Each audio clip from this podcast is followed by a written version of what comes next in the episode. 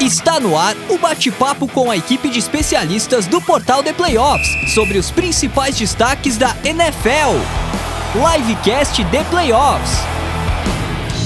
Fala galera que curte a NFL, eu sou o Ricardo Pilat e esta é mais uma edição do Livecast The Playoffs, esse programa que vai ao ar ao vivo toda semana aqui no YouTube, às terças-feiras e que também é produzido, é, reproduzido como podcast nas quartas. Então, obrigado para você que está com a gente ao vivo aqui no YouTube, obrigado para você que nos ouve também no futuro em versão podcast. Lembrando que a versão podcast é editada pelo estúdio WPcom. Já vou deixar aqui o merchan da WP, afinal, já são seis anos de WP editando os podcasts do The Playoffs. Então, se você também quer gravar seu podcast, ou então aprender a gravar um podcast, o estúdio WPcom oferece os dois serviços. É, você pode entrar lá no site da WP, acessar os canais digitais, e se você quiser fazer o seu próprio podcast de graça, né, sem precisar pagar por isso, sem precisar pagar por um curso, tem lá disponível no site da WP, é, no grupo wpcom.com.br barra estúdio, tem os canais digitais da WP para você acessar e fazer esse, é, esse passo a passo inicial aí para você gravar seus próprios podcasts.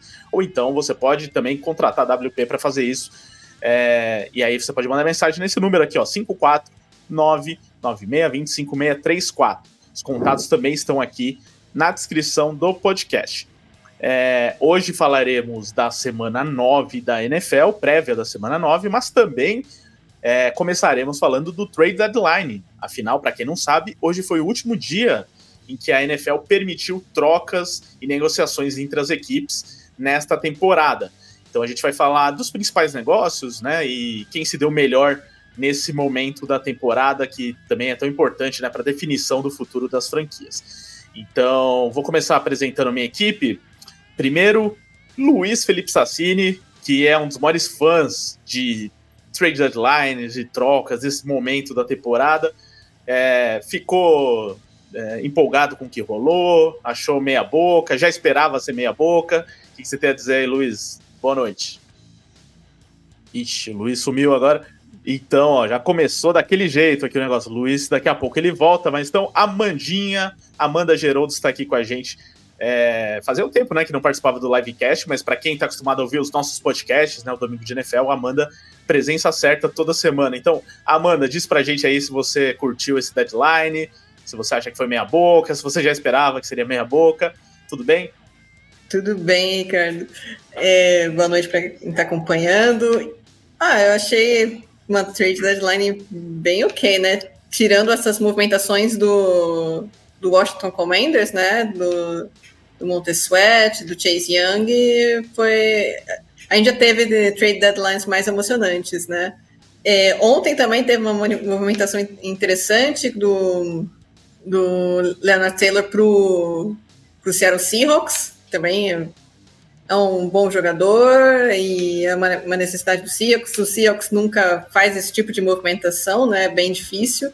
Então, realmente, foi uma, uma trade deadline um pouco estranha, né? E também teve a, aquela troquinha do, do Josh Dobbs, que saiu da titularidade do, dos Cardinals, mas foi trocado. E...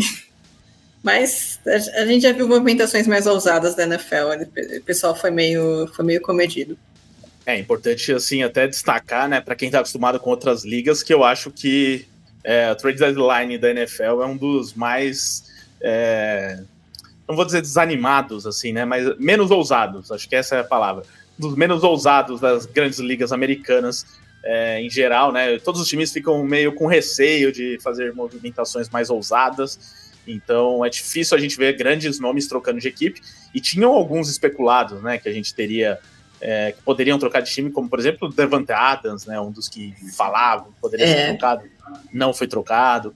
É, Mike Williams. Mike Williams. Poderia. Teriam alguns jogadores aí que é, poderiam ser trocados. É, jogadores dos Vikings, né? Que também estavam sendo especulados, como uhum. o, o, Daniel Hunter, né? Enfim, não foram trocados. O Luiz está de volta, então, Luiz, seu destaque inicial e é, aquela geralzinha das... rápida do, do Trade Deadline, que já começou daquele jeito. Dia das Bruxas prega peças em todo mundo, né? É... Tá até Não, de laranja sempre... aí, homenagem a uma abóbora, né? nossa, nossa thumb tem uma abóbora hoje, você veio de abóbora também. É, então, é, a trade deadline para mim da NFL sempre é meio xoxa, né? É, comparado às outras ligas, então é, é muito para baixo. Mas até que foi mais agitada do que eu esperava. Teve algumas trocas interessantes, principalmente a do, a do Chase Young. É, e eu também gosto muito da troca do Ezra Cleveland. É, eu, eu acho que tem bastante coisa para a gente comentar e, e, foi até que mais movimentada do que o normal. Acho que comparado ao ano passado foi um pouco menor. No ano passado teve trocas maiores na, na trade deadline, mas se for fazer uma retrospectiva dos últimos cinco anos, acho que foi bem mais agitada do que a gente esperava. Então é isso, em instantes a gente já analisa as principais negociações do dia. Antes, só passando aqui alguns recadinhos, né? Primeiro, falando de Centauro, lembrando que agora o The Playoffs tem essa parceria com a Centauro e disponibiliza um cupom de desconto para você no site da, da Centauro, usando o nosso cupom, que é o Playoff10, que está aqui na tela e também está disponível na descrição do podcast. Então, faça suas compras na Centauro usando o nosso cupom e esse cupom também vale para produtos que já tenham desconto, tá? Então, por exemplo, você viu lá um produto que tem 20% de desconto. Você entra, coloca o nosso cupom e acrescenta mais os 10% pelo nosso cupom. Então aproveita, faz o teste enquanto você estiver assistindo ou ouvindo e já vai fazendo suas compras, né? Dia de Halloween, quem sabe, né? Você vai participar de alguma festa ainda de Halloween nos próximos dias, quer comprar alguma coisa aí para festa, né? Tem aquelas festas que são temáticas de esportes, por exemplo, aí você compra alguma coisa lá. Então aproveite. É, além disso, né? Pedindo sempre para você que está ao vivo com a gente participar no chat, como já estão fazendo alguns dos nossos espectadores. E vamos aqui dar uma passadinha no chat. Ó, o Antônio Sérgio já mandando um boa noite, um Go Reigns em busca do tanque. Não, tanque acho que é demais, né? O Reigns não tá tancando no momento. É, o Arilson Souza mandou boa noite, o André Cunha mandou um Gol Niners, o Flavieira mandou um boa noite, depois Finups, direto de Salgueiro, Pernambuco, do blog Undif Team. Então ele torcedor dos Dolphins, né? O blog dele tem referência aí aos Dolphins que até hoje são o único time que ganharam um título invicto, né, do Super Bowl é, na temporada, uma temporada inteira sem derrotas. E pedindo like aqui, tá certo, Flávio? Façam como o Flávio falou, deixe seu like aqui, todo mundo que tá na audiência ao vivo, deixa o like. Se você tá vendo no futuro, vale ainda deixar o like, tá? Não tem problema não. É, o Luiz Carlos Figueira participando aqui mandou: O meu freguês jogou como nunca e perdeu como sempre. Valeu, Commanders. Luiz que torce para os Eagles, né? Os Eagles sempre se complicam com os Commanders, mas sempre ganham também. É, o Thiago Nascimento, Go Hawks, e aí por diante continue participando no chat, a gente vai lendo aqui durante o programa. E se você quiser é, prioridade na sua mensagem, se você quiser que a gente com certeza leia a sua mensagem, não se esqueça de que tem a possibilidade de você mandar um super chat. E é que o super chat a gente para tudo e lê a sua mensagem na hora. Além disso, se inscreva no canal se ainda não for inscrito, ative o sininho para receber notificações de novos vídeos, sempre tem vídeos novos, não só de NFL, como também dos demais esportes americanos. E também é, fica a dica para que você siga o The Playoffs nos canais de podcast. Afinal, esse programa também é reproduzido como podcast, mas além disso, a gente tem outros podcasts que saem semanalmente. Tem o Domingo de NFL, que eu já citei, né? Que é o podcast que a Amanda participa sempre é, e que re, é, reproduz, ou melhor, é, comenta, né? O que rola na, na rodada, né? Na última rodada. Então, sai sempre na segunda de manhã, analisando tudo que rolou no domingo. É sempre legal para você começar a semana bem informado, né? Nem sempre dá para você assistir todos os jogos, aliás, ninguém consegue assistir todos os jogos, mas a nossa equipe dá um jeito. Vocês vão ouvir o programa, vocês vão ver que parece que eles assistiram todos os jogos inteiramente. Mas é porque eles são bons demais, tá? Eles conseguem realmente pegar tudo que rolou nos principais jogos da rodada. Então, é, tem o Domingo de NFL e tem também é, os demais podcasts, né? NBA começando agora, tem é, um podcast que rolou recentemente, tem MLB que tá rolando a World Series, a gente fez prévia, eu e o Luiz, inclusive, junto com o Anthony Curti. Para quem não ouviu ainda, procure lá, que tem o nosso podcast com o Curti falando de MLB, de beisebol, é, e também sempre podcast de NHL, tá bom? Além disso, é, grupo de NFL no WhatsApp, fica a dica aqui para que você participe também do nosso grupo de NFL, enviando uma mensagem agora para 11 946668427. Aí diz que ouviu o livecast de playoffs e que quer entrar no nosso grupo de NFL. A gente te adiciona, também é de graça, é só mandar mensagem que a gente adiciona. E para acompanhar o melhor da NFL, theplayoffs.com.br barra NFL. Inclusive lá no site já saiu uma matériazinha bem legal com todas as trocas que rolaram no trade deadline e não só de hoje, dos últimos dias também. Então, um grande trabalho feito inclusive pelo nosso Lucas Oliveira, que é, quase sempre participa aqui do livecast, hoje não está presente, mas durante o dia fez essa matéria aí para o The Playoffs. Então aproveite para entrar lá, tá em destaque inclusive no site, aí você consegue é, acompanhar todas as negociações. É, então vamos lá, analisando essas negociações do dia do trade deadline, eu acho que a mais impactante é do Chase Young para os Niners. É, por isso vou comentar, começar por ela, porque envolve o Chase Young, que é um jogador que foi segunda escolha do draft dele, até hoje nunca rendeu tudo que se espera dele né, na NFL, é importante destacar isso, é, mas tem muito potencial, né? Quando saiu do college, todo mundo dizia que ia ser espetacular, um dos melhores da NFL e tudo mais. E aí ele se junta a um time que já tem uma grande defesa, que tem é, no Nick Bossa também um dos grandes jogadores dos últimos anos que saíram do draft. Então, o potencial, né, que pode ser essa defesa com os dois juntos, vai ser sensacional. Fora os outros jogadores que já compõem essa linha defensiva dos Niners, que é muito forte, né? Então, é, a troca foi o Chase Young indo para os Niners e o Washington Commanders recebendo uma escolha de terceira rodada do próximo draft. Então, o Commander já dançou um pouco aqui, né? Draftou ele com a segunda escolha do draft, vai ganhar uma escolha de terceira rodada.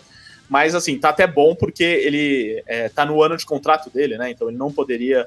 É, no ano que vem ele se tornaria agente livre, talvez os Commanders perdessem ele de graça. Então, analisando aqui essa negociação, Amanda e Luiz é, concordam também que foi a principal do dia? Foi a principal do dia, pelo menos a que tem, deve ter mais impacto imediato, né? O Jay-Z está indo para os 49ers, que até ontem eram contenders do Super Bowl. Perderam três jogos na sequência, é verdade. Tem algumas lesões no elenco, mas ainda tem um time muito forte e podem sim chegar lá, né?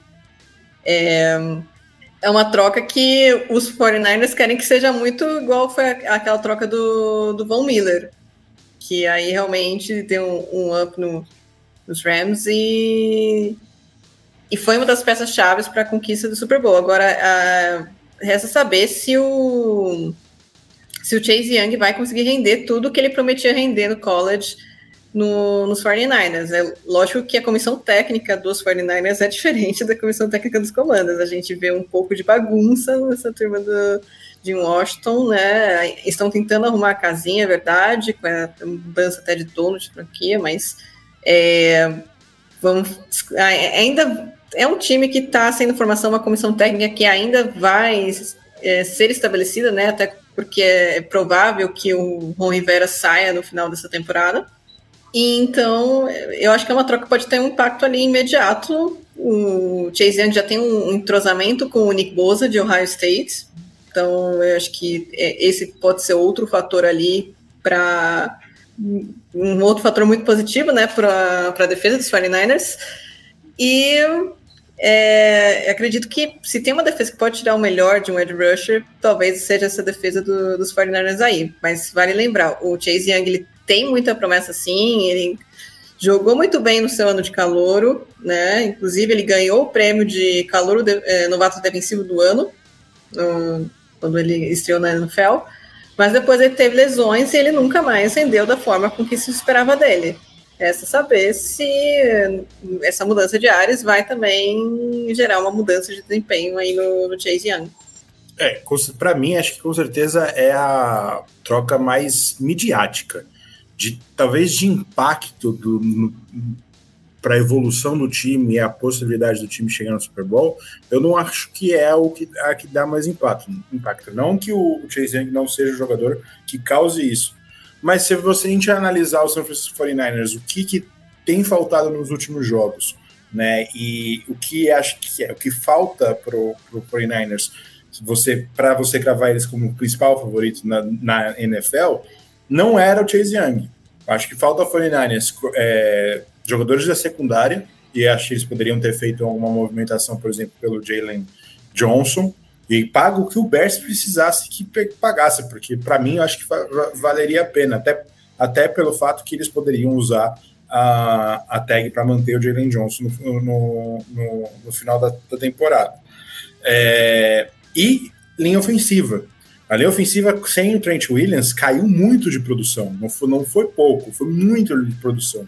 Então, eu acho que poderia ter é, pego alguém para dar mais, mais segurança para essa linha ofensiva, principalmente se, por exemplo, cai algum, alguém machuca e aí a, a, a, abre um buraco na, na, na, linha ofensiva que nem aconteceu com o Trent Williams. Vai, faz, vai ser impactante para o 49ers, o Chase Young? Eu acredito que sim, é um baita jogador, conhece o Nick Bolsa muito bem. A gente tem as, as questões é, pessoais dele sobre o, o, o, o, quanto ele se dedica e o quanto ele prefere é, fazer jogadas plásticas bonitas do que seguir o, o que a defesa está mandando. Mas eu acho que, que ele, de qualquer forma, é um jogador que traz impacto. Vamos ver. Eu, eu gosto da movimentação. Talvez eu acho que eles poderiam ter ido atrás do Montez Sweat também, né? Talvez eh, sem não ido no, no, no Chase Young ido no Sweat, porque o Sweat eu acho que tem mais garantia de produção do que o Young.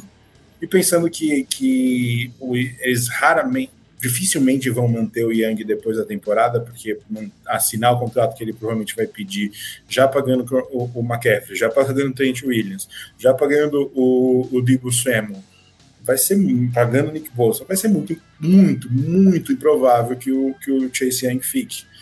Então, é uma boa troca, obviamente, a maior, a maior em termos de mídia, mas não, não, não sei se é a, a que mais traz impacto para mim.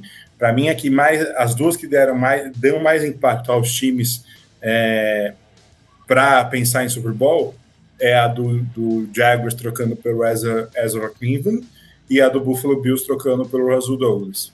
Muito bem, estou apanhando aqui porque eu queria mostrar o, o, nosso site com a lista de trocas. Vou colocar aqui enquanto a gente fala, é, mas com certeza é, pelo menos é a troca mais midiática mesmo, envolve um jogador é, de mais peso aí, e envolve o San Francisco 49ers, é, que também, pelo que foi o começo de temporada tal, é, talvez precisasse dar uma resposta aí pelo que aconteceu nas últimas é, rodadas, né? Três derrotas seguidas, então tem essa situação também.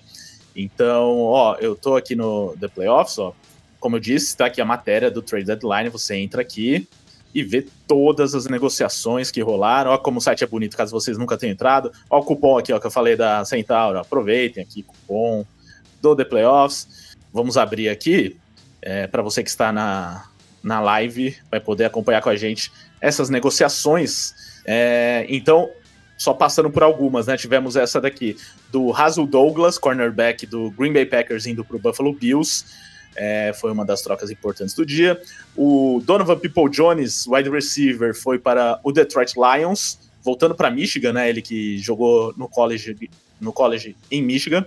É, tivemos também aqui o Chase Young, né? Já citamos antes. É, o, na linha ofensiva do Jaguars, também como é, citado aqui, aqui saiu errado, inclusive. Ó, aqui era para ser o Ezra Cleveland, né? Que foi do Jacksonville Jaguars é, ou melhor, do Minnesota Vikings pro é, Jacksonville Jaguars. Daqui a pouco a gente arruma isso daqui. Mas tivemos o Josh Dobbs, quarterback, indo pro Minnesota Vikings, deixando o Arizona Cardinals, né? Uma situação curiosa, porque ele é, tinha. É, no dia anterior ele tinha perdido a posição nos Cardinals, o técnico. Que para mim não faz sentido, sentido algum você trocar pelo Josh Dobbs e trocar o Ezra Cleveland logo na sequência. É, então. é, Vocês querem acabar com o Dobbs. Sobre isso, porque a minha. Uh, eu ia dizer na sequência, ó, só mais uma aqui, ó. Bears trouxeram o Montessuet, né? Deixou o Washington Commanders e foi para o Chicago Bears. Então, os Commanders se desfazendo de dois aí da defesa de uma vez. Aí tivemos algumas é nos dias troca, anteriores. Que é uma troca também que pode dar muito certo, mas como pode dar muito errado para os Bears.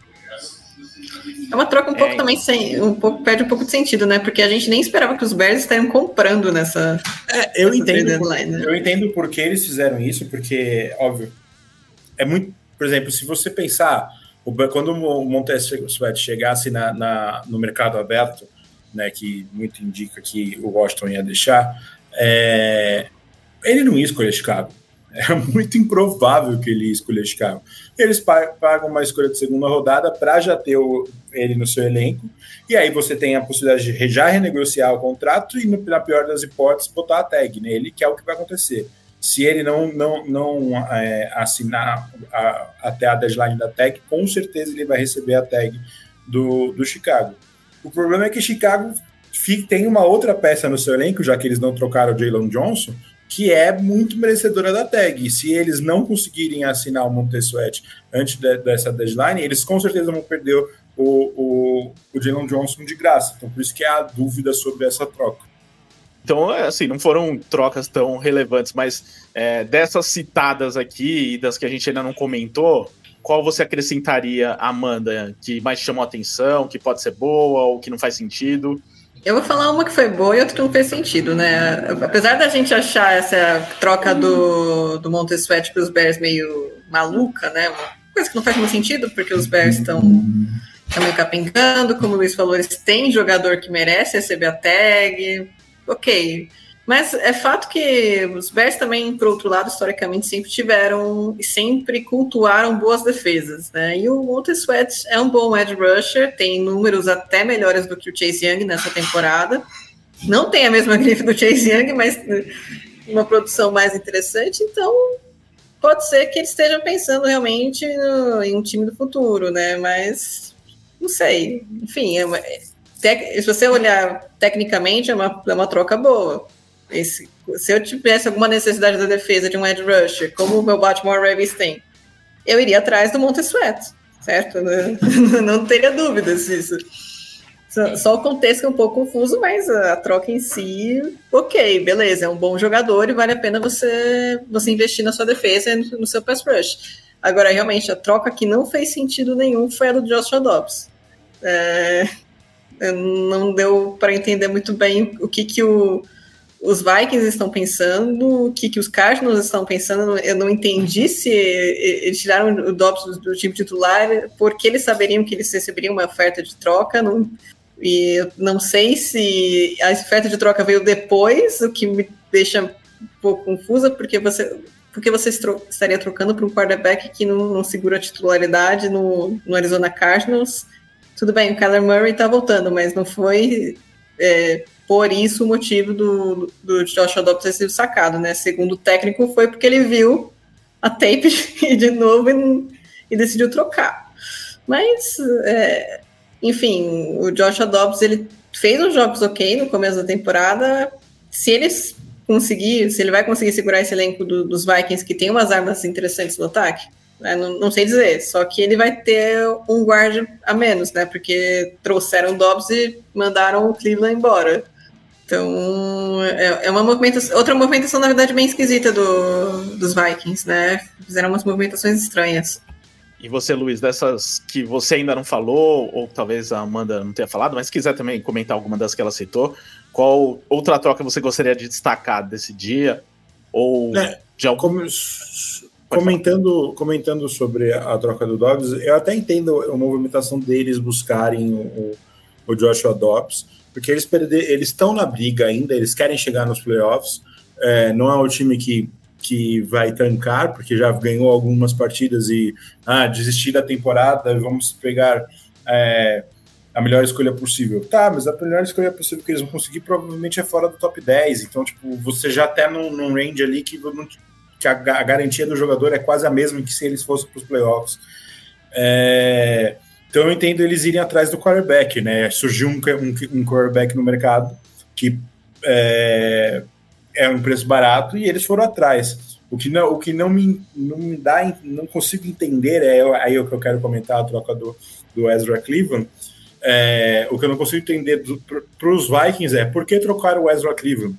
Ah, o Ezra Cleveland rendeu para eles a escolha que eles perderam pelo Josh Dobbs. Pô, mas o Ezra Cleveland estava tendo, é, tendo, um dos melhores anos, top, possivelmente é, no top 15 da NFL hoje de, de jogadores do interior da linha ofensiva. É... E, e, não faz sentido até porque, independentemente do quarterback, se aqui Cousins, se é o Josh Dobbs, se é um cara que eles vão depois, a linha ofensiva tá lá, né, cara? Não, tipo, você, ah, você quer trocar, porque ah, ele, ele, é, ele é free agent no final da temporada, provavelmente a gente não vai conseguir, vai, não vai conseguir manter. É, com a dúvida sobre o QB, talvez a gente perca ele, ele de graça. Ok, consiga mais pelo que você conseguiu por ele. Uma sexta rodada para um jogador que está sendo top 15 na, na, top 15 na, na posição no ano não faz sentido algum. E, e ah, eu vi um, alguém dizer no Twitter que, ah, não, mas é que o, o, Dalton Reisner foi bem nos últimos jogos quando ele entrou, e eles acreditam no, no, no, no outro jogador lá para ser backup. Cara, eu vi Dalton Reisner por, por quatro anos no, no, no Broncos. Um, ele a temporada inteira vai ser um problema. Vai ser um grande problema para o Minnesota Vikings. É, é, é, um bom jogador, é um, é um, ele é até interessante bloqueando para a corrida, vai ser ótimo para o Madison, mas você está trabalhando com o Josh Dobbs agora de QB. Você precisa proteger o passe e o Dalton Rising não faz isso. E é exatamente o que, para mim, é bom para os Jaguars dessa troca, porque o, o, eles conseguiram um cara que vai ser titular na linha ofensiva deles, que já era uma boa linha ofensiva, que estava bloqueando muito bem para o Travis Etienne essa temporada, que tanto que o Etienne é um dos melhores running backs da temporada. E o Ezra faz isso muito bem e protege muito bem o passe. Ele, ele, ele cometeu duas faltas aí na, só na temporada então, isso, e, e, permitiu um sec a temporada inteira. É, o, que mais é exatamente o que, que o, o, Sunshine precisava, né? É, o Sunshine precisa de, de, uma, de uma maior proteção para esse time realmente com, começar a competir, porque aí você faz o jogo corrido funcionar e o, e o Sunshine, Sunshine ter proteção no, no passe, esse ataque vai começar a funcionar e esse ataque, com a defesa ok, não é das melhores, mas é uma defesa até ok, o Jaguars entra na, na, na conversa sobre chegar nos playoffs na, na EFC, na, chegar no Super Bowl pela EFC. Né? Ah, tem que vencer o Mahomes, tem que vencer o, o, o, o, provavelmente o Joe Burrow o Lamar Jackson, vai ter que vencer esses caras, mas é exatamente uma movimentação que eles, que eles precisavam fazer para o Jaguars entrar na briga pela NFC. É, é, melhoraram a linha ofensiva do, da menor, melhor maneira possível, gastaram quase nada, e para mim eles hoje já são favoritos da divisão, vão ter provavelmente o jogo na primeira rodada em casa, e tem tudo para brigar com qualquer dos quatro times que você possa pensar que são melhores que eles na NFC. E só para fechar então o deadline, sobre as trocas que não aconteceram, né? Jogadores que foram especulados aí, que não foram trocados. É, acho que um dos principais nomes, como eu até antecipei com a Amanda aqui mais cedo, é o Devante Adams, porque é, aparentemente ele está muito insatisfeito lá nos Raiders e não está querendo esconder isso de ninguém, mas os Raiders não quiseram também trocar ele, tem ele lá e tem contrato, né? Tem um contrato bem garantido, por isso também não vale a pena para eles trocarem. É, vocês concordam com os Raiders em terem feito isso? Eles poderiam ter aproveitado essa oportunidade para conseguir algo bom pelo Devante sabendo que lá ele não vai acrescentar muita coisa nesse time atual? É, e tem algum outro nome que vocês acham que deveria ter sido trocado e não foi? O Davante Adams escolheu para os Raiders. É, a, a, culpa não é dos Raiders que agora ele não tá gostando. Ele tem um contrato que é gigantesco e que, para falar a verdade, os Raiders só têm capacidade de sair desse contrato daqui dois anos. Ah, eu quero, eu quero, eu quero, eu quero ser trocado. Meu filho nosso nasce esse contrato com os Raiders. Você já foi para os Raiders sabendo que poderia ser um problema, porque você foi para lá indo, indo para jogar com o Derek Carr. Agora que tá, que tá o Jimmy Garoppolo, que para mim é até melhor que o Derek Carr. É, ah, eu, eu, eu, quero sair. Você cavou a sua própria cova. Careful what you wish for. O, o, o, Raiders ia ter que tomar um, um dead cap de 23 milhões no próxima temporada se trocasse ele agora. Qual é o sentido de trocar o Davante Adams, a não ser que fosse uma coisa muito absurda que ninguém ia pagar na NFL hoje? Já que não tem muito jogador que é, poderia ser trocado muito mais fácil do que eles e ninguém quis trocar uma escolha de primeira rodada dessa temporada. Todo mundo ama draft picks agora, né? Porque como se draft picks fossem coisas muito que tivessem garantias muito fáceis, né? Na, na, na NFL. Se você trocar uma, uma, uma força pelo Davante Adams, cara, é excelente. Trocar oh. uma, uma força pelo Jalen Johnson, trocasse.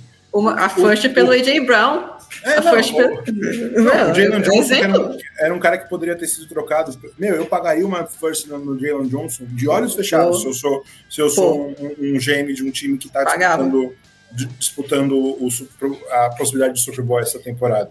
Ah, mas o, a first, first pick pode ser alguma coisa. Pode ser, pode ser, o próprio, pode ser um cara tão bom quanto o Jalen Johnson, quanto pode ser alguém tão ruim quanto, a, quanto o, o, sei lá, qualquer. Eli Apple.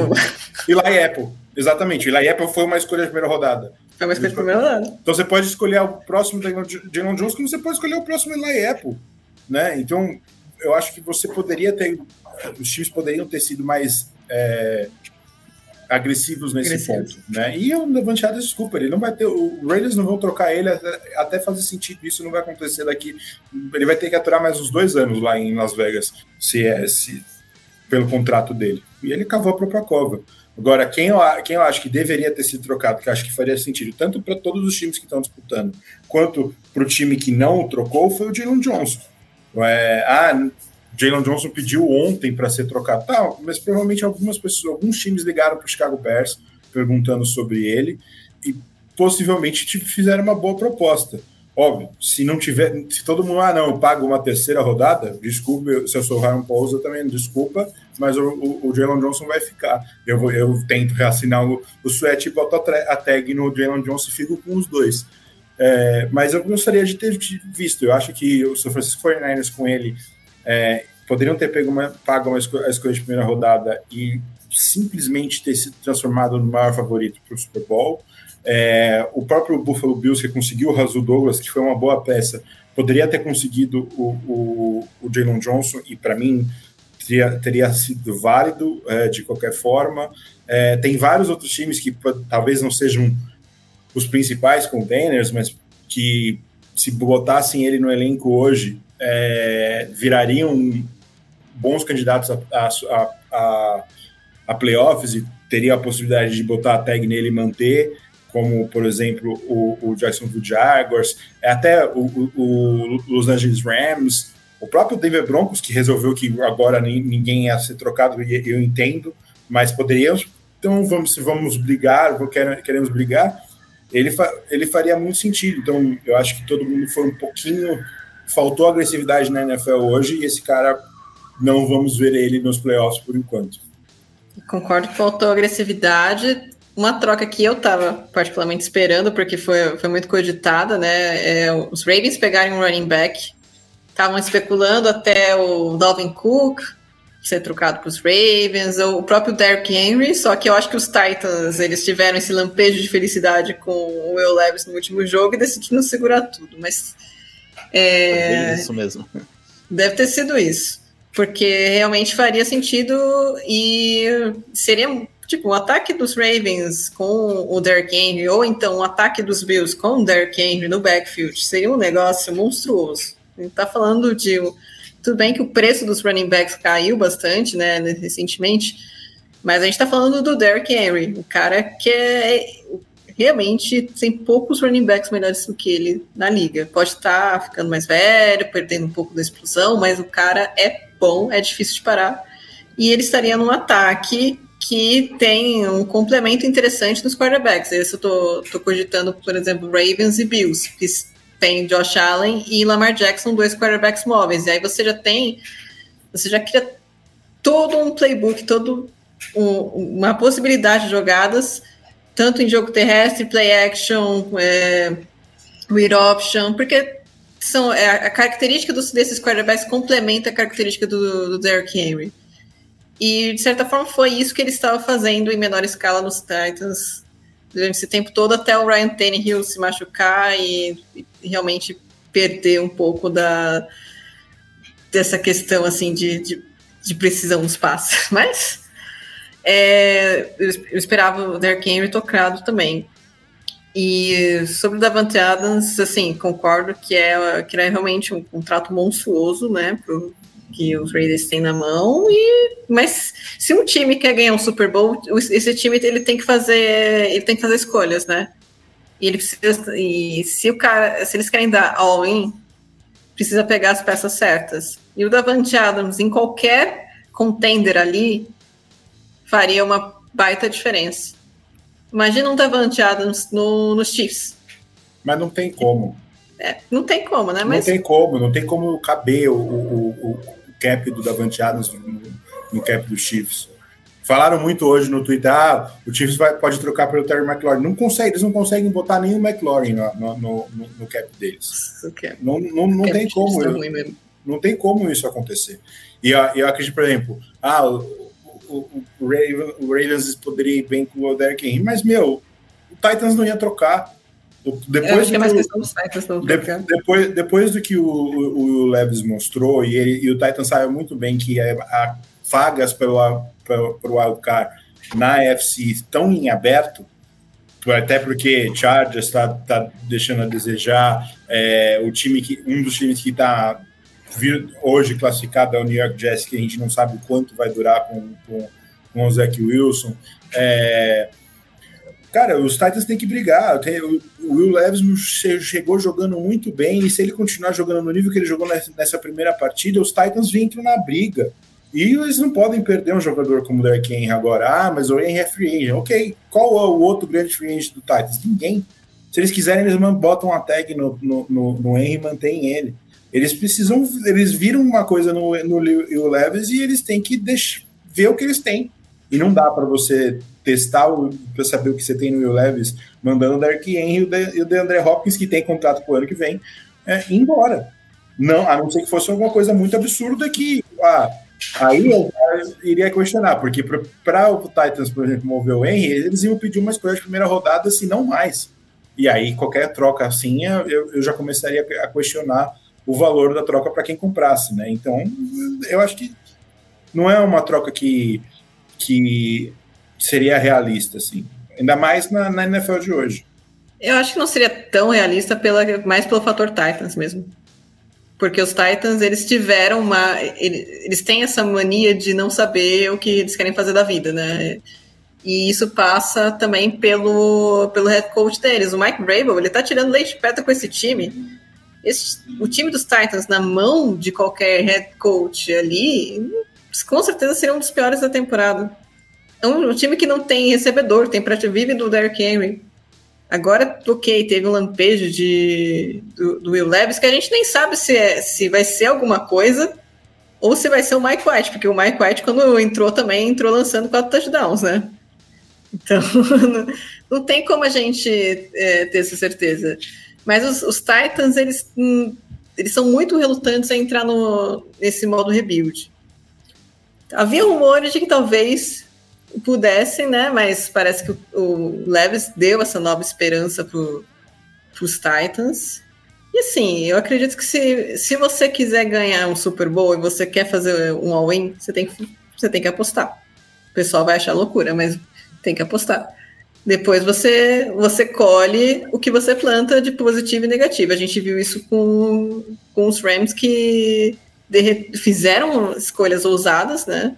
Movimentações interessantes, e os próprios 49ers na construção do, de elenco também, mas os 49ers não ganharam o Super Bowl, os Rams ganharam e conseguiram alcançar o objetivo deles. Só que depois a conta veio, né? E a conta sempre chega, não importa o quanto você coloque de, de void years que, que o pessoal acha que o cap é. O cap não existe, né? Tem, tem uma galera que, que acredita que é só colocar years e ser, e ser feliz, né? Mas a gente sabe que, realisticamente falando, não é bem assim. Bom, gente, falamos bastante aí do que rolou no mercado, do que não rolou, do que poderia ter rolado, né? É, só vou repassar aqui as, é, algumas mensagens do chat antes de começar a prévia, é, a prévia da semana 9, né?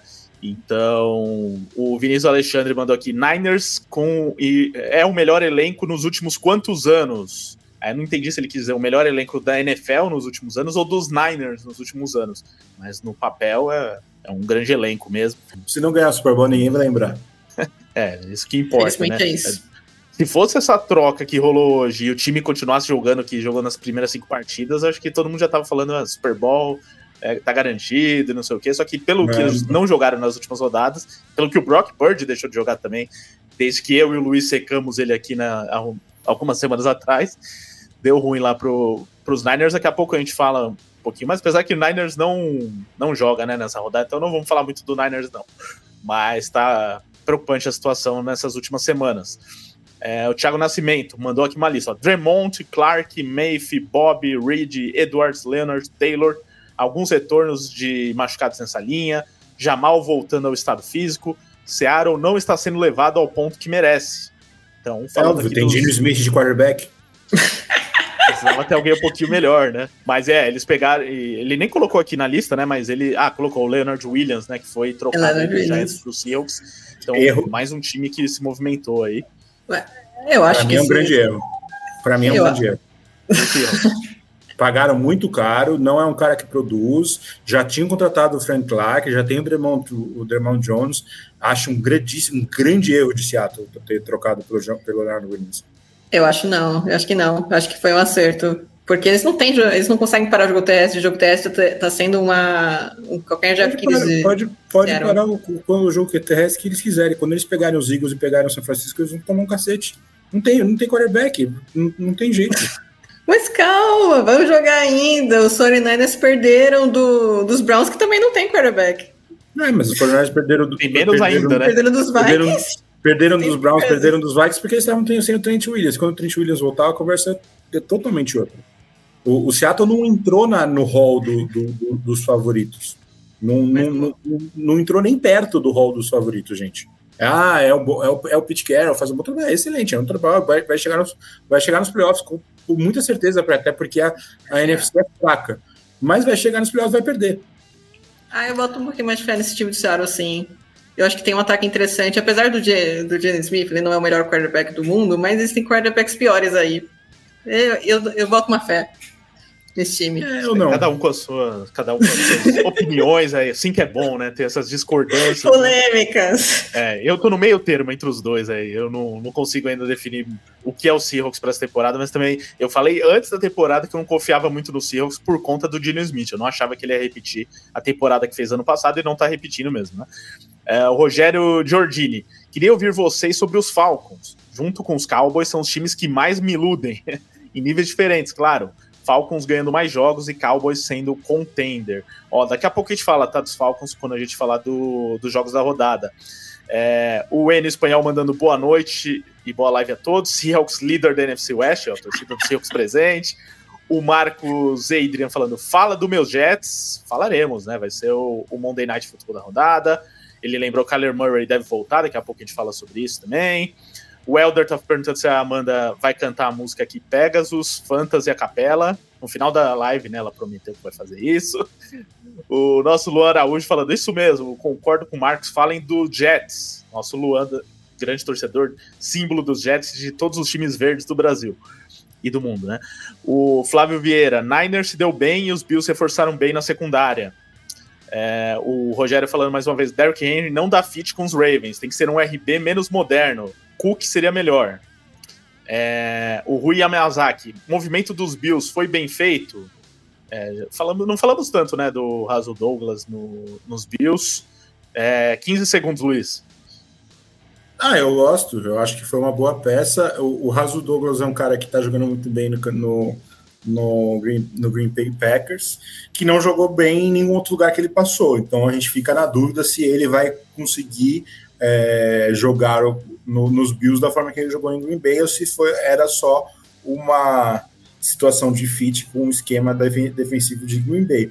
Eu acho que é uma boa aposta. É, foi um, um curso de terceira rodada que eu acho ok. É, preferia que eles tivessem ter pego o Jalen Johnson, mas foi uma boa aposta. Olha, até o Leandro Jane aqui falou, é, ou Jane, né? Quais foram as trocas dos Bills? É justamente essa que a gente está falando, né? O Raso Douglas deixou o Green Bay Packers, foi para o Buffalo Bills, acho que foi a única, né? No, até nos últimos dias, envolvendo o Buffalo Bills. É, e o André Amaral, para fechar, para falar dos jogos, ele diz aqui rumores que os Warriors Parsas, que é o time da Amanda no Fantasy, na segunda divisão do Fantasy, está fazendo ponto até agora, porque ela fez aí um. Quantos pontos foram, Amanda, nessa última rodada? 215 no Fantasy e 220 no, na Dynasty. Caramba, ó, somando as duas, então, pelo amor de Deus. Eu, e eu vi o do Luiz aqui na primeira divisão, eu acho que ele, ia, ele tinha que fazer umas 20 vezes a pontuação dele nessa rodada para empatar com o que você fez. Assim. O bom é que eu tinha pretensão nenhuma de ganhar essa semana, né? Porque eu já tava jogando com todos os melhores times da nossa liga. E eu falei, não, eu posso fazer 200, é, 200 pontos que eu ainda vou perder. Muito bem, desculpa aí do Luiz. É, então, agora sim, chega de falar de trade deadline, vamos falar de prévia da semana 9, né? Quem sabe, né? Em alguns pontos a gente acaba esbarrando de novo no deadline falando dos jogos aqui. É, a gente destacou dois principais para essa semana. É, o primeiro deles, curiosamente, vai ser na Alemanha, hein? Quem diria que veríamos um jogo desses tão importante para a rodada na Alemanha? Miami Dolphins e Kansas City Chiefs. O jogo acontece então no domingo, às 11h30 da manhã. Acorde cedo. Vai mudar o horário, inclusive, tá? Aproveitando aqui você que tá pela prévia e tal. Muda o horário lá nos Estados Unidos, então aqui também muda o horário. A faixa dos jogos fica uma hora mais tarde a partir de domingo. Na quinta ainda é 9h20, 9h15, né? O Thursday Night. A partir de domingo, 11h30, 3 da tarde, depois às 6 e às 10h20 o Sunday Night. Então prepare-se aí para essa uma hora a mais e para dormir uma hora menos, provavelmente. É, então, mais para quem vai acordar cedo e assistir esse Chiefs e Dolphins, vai valer muito a pena também. É, porque é um jogo de duas equipes que a gente espera que possam ir bem longe na temporada, que quem sabe podem brigar pela divisão, é, pela divisão não, pela conferência americana, só que é, a gente vem aí de uma rodada em que os Chiefs perderam do Denver Broncos, algo que realmente ninguém esperava, é, enquanto o Miami Dolphins venceu ali o New England Patriots sem muita dificuldade. É, só que a gente cobra muito dos Dolphins o jogo grande, que até agora não veio, e vai ter mais uma oportunidade. Então, vou pedir para Amanda começar, porque inclusive ela está escalada para fazer a matéria desse jogo no domingo, então fiquem de olho no The Playoffs para ver se ela conta direitinho como foi o jogo, aí você diz o que você espera desse jogo também, Amanda. Depois o Luiz complementa, até porque ele viu de perto esse Chiefs sofrer de novo contra os Broncos e perder depois de, tantos te de tanto tempo. O Luiz deve estar muito feliz. Justo agora, né, tinha que ganhar dos Chiefs. Pois é, ainda deram a desculpa do Mahomes gripado, né? Antes do jogo já veio essa. Mas, assim, acho que do lado dos Dolphins, a questão maior é provar é, com, se provar contra o elenco forte, porque bater no, no Denver Broncos 70-20, ok, beleza, legal, maravilhoso. Mas aí você pega um Buffalo Bills, você não consegue produzir e você perde. Você, você pega um Philadelphia Eagles, que pode ser, inclusive, o seu adversário no Super Bowl, você vai lá, você também perde. Então, o Miami Dolphins, ele precisa sair um pouco dessa síndrome de Dallas Cowboys, porque os, os, Cowboys também fazem muito isso, né? Bater em adversário fraco, aí quando chega um adversário forte, eles não, não conseguem jogar com a mesma intensidade e a, a narrativa cai de, de contender cai por terra. No caso do, dos Dolphins, eu acho até o elenco dos Dolphins um pouco mais sólido do que o, do que o dos Cowboys. É, teve um reforço muito importante na secundária, que é o Jalen Ramsey, voltando de lesão, então é, isso com certeza vai fazer diferença contra os Chiefs, principalmente contra um Chiefs que não tem recebedor, essa é a verdade. Tem o Travis Kelsey, mas é só, é só isso, gente. Então, marcar os Chiefs para as defesas ficou uma coisa mais fácil. Eles colocam marcação dupla no, no Travis Kelsey e os, os demais. Não, não tem nenhum recebedor ali que você tem uma confiança, assim, não tem nenhum recebedor ali que puxe a responsabilidade para ele. E, e, isso se reflete também no desempenho do Mahomes esse ano. O Mahomes ele faz muitos, muitos milagres sim, ele é muito bom sim, mas ele não joga sozinho, ele não pode lançar a bola e receber também. E essa falta de recebedores, eu acho que está causando até uma certa uh, ansiedade dele no sentido de eu preciso resolver, eu preciso jogar essa bola de qualquer jeito, eu consigo, e, e muitas vezes ele conseguia, agora ele não, não consegue, porque os recebedores, mesmo que ele faça um, um, um passo maravilhoso, o recebedor vai lá e dropa, o cara vai lá e erra a rota, e ele acaba às vezes também forçando alguns passes e sendo interceptado, então tem, tem todos esses detalhes ali. A defesa dos Chiefs, por outro lado, é uma defesa, uma defesa boa, uma defesa competitiva, né? Eu acredito que possa até dar um, um trabalhozinho para os Dolphins. Só precisa entender ali a melhor forma de você marcar esse ataque em um ataque tão veloz quanto é o do Miami Dolphins, né? Porque esse é o diferencial desse ataque, a velocidade, jardas após a recepção. E como é que eles vão é, conseguir pressionar o Tua, né? Para tentar é, parar um pouco esse desenvolvimento de rotas, porque a gente sabe que o, uma vez que o Tua conecta com o Tarkill, é impossível você parar, você alcançar a velocidade dele. Não digo nem parar. Parar talvez seja possível, mas o problema é você ter um cornerback, um defensive back. tão rápido quanto o Tarkio. Alguma coisa quebrando Pessoal... ao fundo aí, mas tá tudo bem, né, mano? Tá tudo bem, todo mundo vivo. É verdade, esse reencontro aí do Tark Hill com os Chiefs. É... Lei do ex. Chance de lei do ex, ele deve ir mordido para esses jogos aí, né? É, imagina esse engraçado que era esse time basicamente com ele, né? Até outro dia. Agora não tem mais. E você, Luiz, espera, é, expectativa para esse jogo? Cara, é, eu acho que é um jogo muito equilibrado, né? Eu nunca vou desacreditar nos Chiefs enquanto eles estiverem Mahomes e, e, e Travis Kelsey né, nesse ataque. O problema, é como a, a Amanda bem falou, o ataque dos Chiefs hoje não é um problema. Não, não tem. A linha ofensiva é um problema, é, novamente é um problema. No ano passado já foi e esse ano piorou. Acho, acho que as contratações do, do do Smith e do Taylor não deram certo. É, e aquele, aquele relato, ah, o Chiefs não precisa de wide receiver, ganhou com, com o Juju Smith-Schuster. Dá pra, acho que precisa, viu? Porque o, o, acho que o maior problema é que o Travis tá jogando machucado. O, o Kelsey tá jogando machucado, e aí você pega uma defesa que vai conseguir parar ele, com ele machucado, dificulta muito a vida do Mahomes. Né? É, e acho que o Dolphins tem essa defesa. Esse é o maior problema nesse confronto em si. O Dolphins tem uma defesa melhor que a do Denver Broncos. E, e, a, do, e a, defesa do Denver Broncos não deixou o Mahomes trabalhar na, nessa última partida. É, eu acho que se o Dolphins fizer a mesma coisa, estudar esse vídeo e fazer a, a mesma coisa de, na, no lado defensivo, eles têm um ataque para causar muitos problemas para os Chiefs. Né? O, o Tyreek Hill, eu acho que pode, pode vir a ser um grande problema. O Raheem Monster pode, ser, pode vir a ser um, um grande problema. É, até o Jeff Wilson, que agora está ficando saudável, pode, pode vir a ser um grande problema para os Chiefs. E, cara, talvez, ainda mais se essa história do Mahomes está tá doente ainda, ainda for verdade, né? Cara, é uma viagem muito longa até, até a Alemanha se ele estiver doente, essa viagem vai ser horrorosa para ele. Então é um jogo difícil para os Chiefs. A má notícia para os Dolphins é o Dolphins ainda não jogou contra um time bom, né? Nunca não, vem, não conseguiu jogar bem contra um time competitivo como os Chiefs. E os Chiefs vão vir mordidos de terem perdido para o Denver Broncos.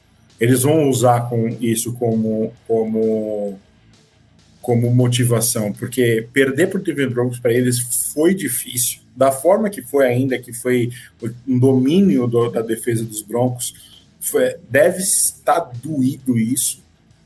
E os Chiefs não querem perder duas seguidas, porque é uma, é uma derrota muito custosa, porque essa, essa derrota, se eles perderem para os Dolphins, provavelmente custa bem na, na, na, nos playoffs, e isso vai custar muito para os Chiefs no final da temporada. Então os Chiefs acho que eles vão entrar com uma mentalidade que eles não podem perder essa, esse jogo de forma nenhuma. Então, é por isso eu acho que vai acabar sendo um, um, um jogo equilibrado. O Travis Kelce até mesmo disse numa, numa, lá no podcast com, com o Jason é, sobre a, a motivação, às vezes, faz você superar as suas, suas limitações, e eu acho que esse pode ser a, o fator aqui. Eu na minha opinião, os Dolphins são favoritos, mas acho que pode ser um fator é, essa motivação para os Chiefs. Muito bem. Aqui o Flávio Vieira, que torce para os Dolphins, mandando aqui. Aqui também com narrativas. Dolphins perdeu duas partidas fora de casa contra o atual dono da divisão e contra o time que perdeu o Super Bowl por detalhes. E aí vem essa narrativa: 6-2 é uma excelente campanha. As, tá as seis vitórias também foram contra times fracos. É, esse é, o problema. É, é, é, essa situação. Não quer dizer que, o Dolphins, não quer dizer que o Dolphins não tem capacidade de vencer jo jogos grandes. Inclusive, eu acho que os, os Dolphins vão vencer esse jogo contra os Chiefs. Mas é a, é a, é a narrativa e, e, é, e, é, e é o que os Dolphins ainda não provaram que conseguem vencer grandes jogos. Eles podem vencer 10 jogos, porque eles vão ter 10 jogos fáceis na, na, na, no, no schedule. Mas vai precisar ganhar grandes jogos para avançar no, nos playoffs. Não, e para colocá-los como. É, desculpa, mano, mas a gente tem essa. A gente tá discutindo isso porque a gente pensa nos Dolphins como possíveis é, candidatos a Super Bowl, né? Pelo que estão jogando, pelo time que tem. Então, no Super Bowl não vai enfrentar um adversário fácil, né? Inclusive, a, a minha aposta. regular. hoje é minha aposta, o Dolphins ir pro Super Bowl. Então, pode então, acontecer. Diga, Amanda. Até porque até a questão de narrativas, assim, a gente, fa, a gente brinca até do Dallas Cowboys, eu até fiz essa, essa conexão, mas o Dallas Cowboys está 5 e 2 na temporada. Então, não é que, a questão assim não é o recorde em si, porque se, se você for pensar, qual foi o recorde do Minnesota Vikings na temporada passada? Perdeu do Giants, do Wildcard. Então, é, às vezes é, são é, um pouco de detalhes também na hora dos jogos, e se provar contra times fortes. Tudo bem, ah, perdeu do Philadelphia Eagles, perdeu do Buffalo Bills, e aliás, o Buffalo Bills não está tão bem nessa temporada quanto esteve em temporadas anteriores, né? O Buffalo Bills é, tá meio capengando, inclusive trouxe o, o Russell Douglas para ver se melhora a secundária que está sofrendo sem o Davis White. Mas, é, infelizmente, eu, eu, quero ver mais do, dos, dos Dolphins. Eu ainda não confio 100% no, no Tua não é um ataque que produz muito pontos, muitos pontos, mas eu não confio ainda que eles vão virar. Meu medo é que eles virem os novos Chargers, sabe? Muito bem. É, daqui a pouco, inclusive, já que o Bills foi citado, a gente vai falar deles, né? Mas o, o, Leandro, o Leandro Jenny tinha perguntado quais foram as trocas dos Bills, né? A gente falou uma, mas eu esqueci de citar uma que o André Amaral colocou no chat, né? O Fournette foi pro Buffalo Bills também. Aí não é troca, né? Ele foi contratado, estava ainda livre no mercado, ainda foi pro Practice Squad, né? Deve ser elevado para jogar nas próximas partidas, mas é, não tá, não é mais o mesmo jogador que era alguns anos atrás, né? Que até ganhou o Super Bowl e tal. Ainda os Bills vão ver ali como que ele tá e tudo mais, para ver se vale mais a pena, apostar, pena apostar nele do que no James Cook, que tá lá, por exemplo, né? Então, daqui a pouco a gente fala mais dos Bills. É, inclusive, vamos falar agora mais dos Bills, né? É, que é o próximo jogo. Só uma coisa, o Luiz disse que aposta nos Dolphins para esse jogo, Amanda? Em que aposta? Hum, é um jogo difícil, eu não sei. De, eu queria poder desempate, mas aí seria anticlimático. mas eu vou passar nos Chiefs. Apesar de tudo. Então, um para cada. Eu vou aqui de Chiefs, viu? O Flávio vai ficar triste comigo, Flávio, mas eu também Desculpa, acho que vai dar Chiefs, porque eu não vejo os Chiefs perdendo duas seguidas assim é, depois do que aconteceu na última rodada. Essa, Mas essa foi o maior motivo da minha dúvida de apostar nos Dolphins, porque os Chiefs é. perder duas seguidas, eu acho que eles vão estar muito mordidos. É, ainda muito mais mordidos. perdendo para um time como o Broncos, né? É, o problema não, é perder é, Não, mas é exato. É, uma, derrota rival, que, né? é uma derrota que os, que os Chiefs não podiam ter essa temporada. É, é, foi um, é, é, é, uma derrota que acende muitas luzes de emergência nos Chiefs e que até me surpreende que os Chiefs não foram não se movimentaram na, na deadline. Óbvio que não tinha muita peça, mas podia ter tentado o Darnell Mooney, podia tentar, ter tentado o, o Donovan, Donovan Peoples Jones. É, nada que seja melhor, mas eles são melhores de qualquer um dos receivers dos Chiefs hoje. É isso. Então vamos lá, próximo jogo, conforme prometido, agora sim, Bills e Bengals. Essa rodada vai ser muito legal, viu? Tem ótimos jogos e a gente separou dois aqui desses principais jogos, porque esse Bills e Bengals, além de tudo, também vai ser o, o Sunday Night Football da rodada. É aquele jogo que infelizmente não aconteceu na temporada passada por conta da, da situação lá do. É, até me fugiu o nome dele aqui, né? O, Damar Hamlin. Obrigado, Amanda. O Damar Hamlin dos Bills, que teve aquela, aquele problema cardíaco e tal. O jogo aconteceu nos playoffs depois, né? E aí, sim, deu Bengals naquela situação. Mas, é, agora na temporada regular, essa redição do jogo. E muito legal que seja o Sunday Night, até pelo o último Sunday Night, por exemplo, né? Que foi tenebroso. Então é bom que tenha é, agora um jogo de duas equipes contenders. É, esse Buffalo Bills que tá penando na temporada, realmente, como até a Amanda acho que citou, né? Que não tá tudo isso na temporada, mas vem de vitória contra o Tampa Bay Buccaneers, pelo menos deu uma amenizada é, na situação, porque perdeu alguns jogos bem inesperados, como foi o caso da derrota para os Patriots. Então precisa dar uma resposta aqui para provar se realmente vai brigar por algo na temporada. Enquanto o Cincinnati Bengals, não. Esse sim tá dando respostas depois de um começo ruim de temporada e conseguiu ganhar esse jogo contra os Niners na última rodada, que é um, aquele jogo para dar moral mesmo, né? Que precisava ganhar contra um grande adversário. É, então, e com o Joey Burrow jogando bem também, ele que teve problemas físicos no começo da temporada, não estava tão bem, mas agora parece que está recuperado. Então, Bills e Bengals, vou pedir para o Luiz começar essa, depois a Amanda emenda. É, eu falei, gente estava falando na semana passada sobre esses Bengals, né? E eu acho que os Bengals finalmente chegaram para a temporada. É, o Burrow parece estar saudável, né? Aquela situação do, do, da lesão dele parece que é, uma, é coisa do passado e não está mais influenciando no jogo dos Bengals, né? Algo que eu depois das primeiras semanas eu fiquei bem preocupado e hoje ele, eles estão jogando demais, né? É, o, o time inteiro está jogando muito. É, o John, John Mixon tá jogando demais, o, John, o Jamar Chase tá jogando demais. Nessa última partida, até o, o Tyler Boyd chegou na temporada. É, é um time muito forte e vai jogar no, no, na sua casa e jogar lá na selva não é fácil. É muito difícil jogar na selva. E os Bills são um time que, olha, é, é um dos times favoritos, é um time muito forte, mas vamos ser verdadeiros, esse time podia estar muito bem se principalmente se algumas marcações questionáveis tivessem sido marcadas, é, os Bills poderiam estar com, com um recorde negativo. É, e qual vai ser o Josh Allen que a gente vai ter? A gente vai ter o, seu, o Josh Allen que vai tomar boas decisões e, e vai disputar a partida pau a pau, ou vai ser o Josh Allen que vai lançar três interceptações na partida? Né? E, se ele fizer isso contra essa defesa dos Bengals, que está jogando bem, tem chance. Fora de casa, é uma defesa que, tá, que força turnovers, é um ataque muito explosivo, né? Óbvio, poderia ter uma linha ofensiva melhor, mas está muito explosivo. Eu acho um jogo muito complicado para os Bills. É, e eu acho que os Bengals são favoritos e, e, entram de vez com essa vitória na conversa dos favoritos da FC. Eu acho que é um jogo perigoso, para os dois times.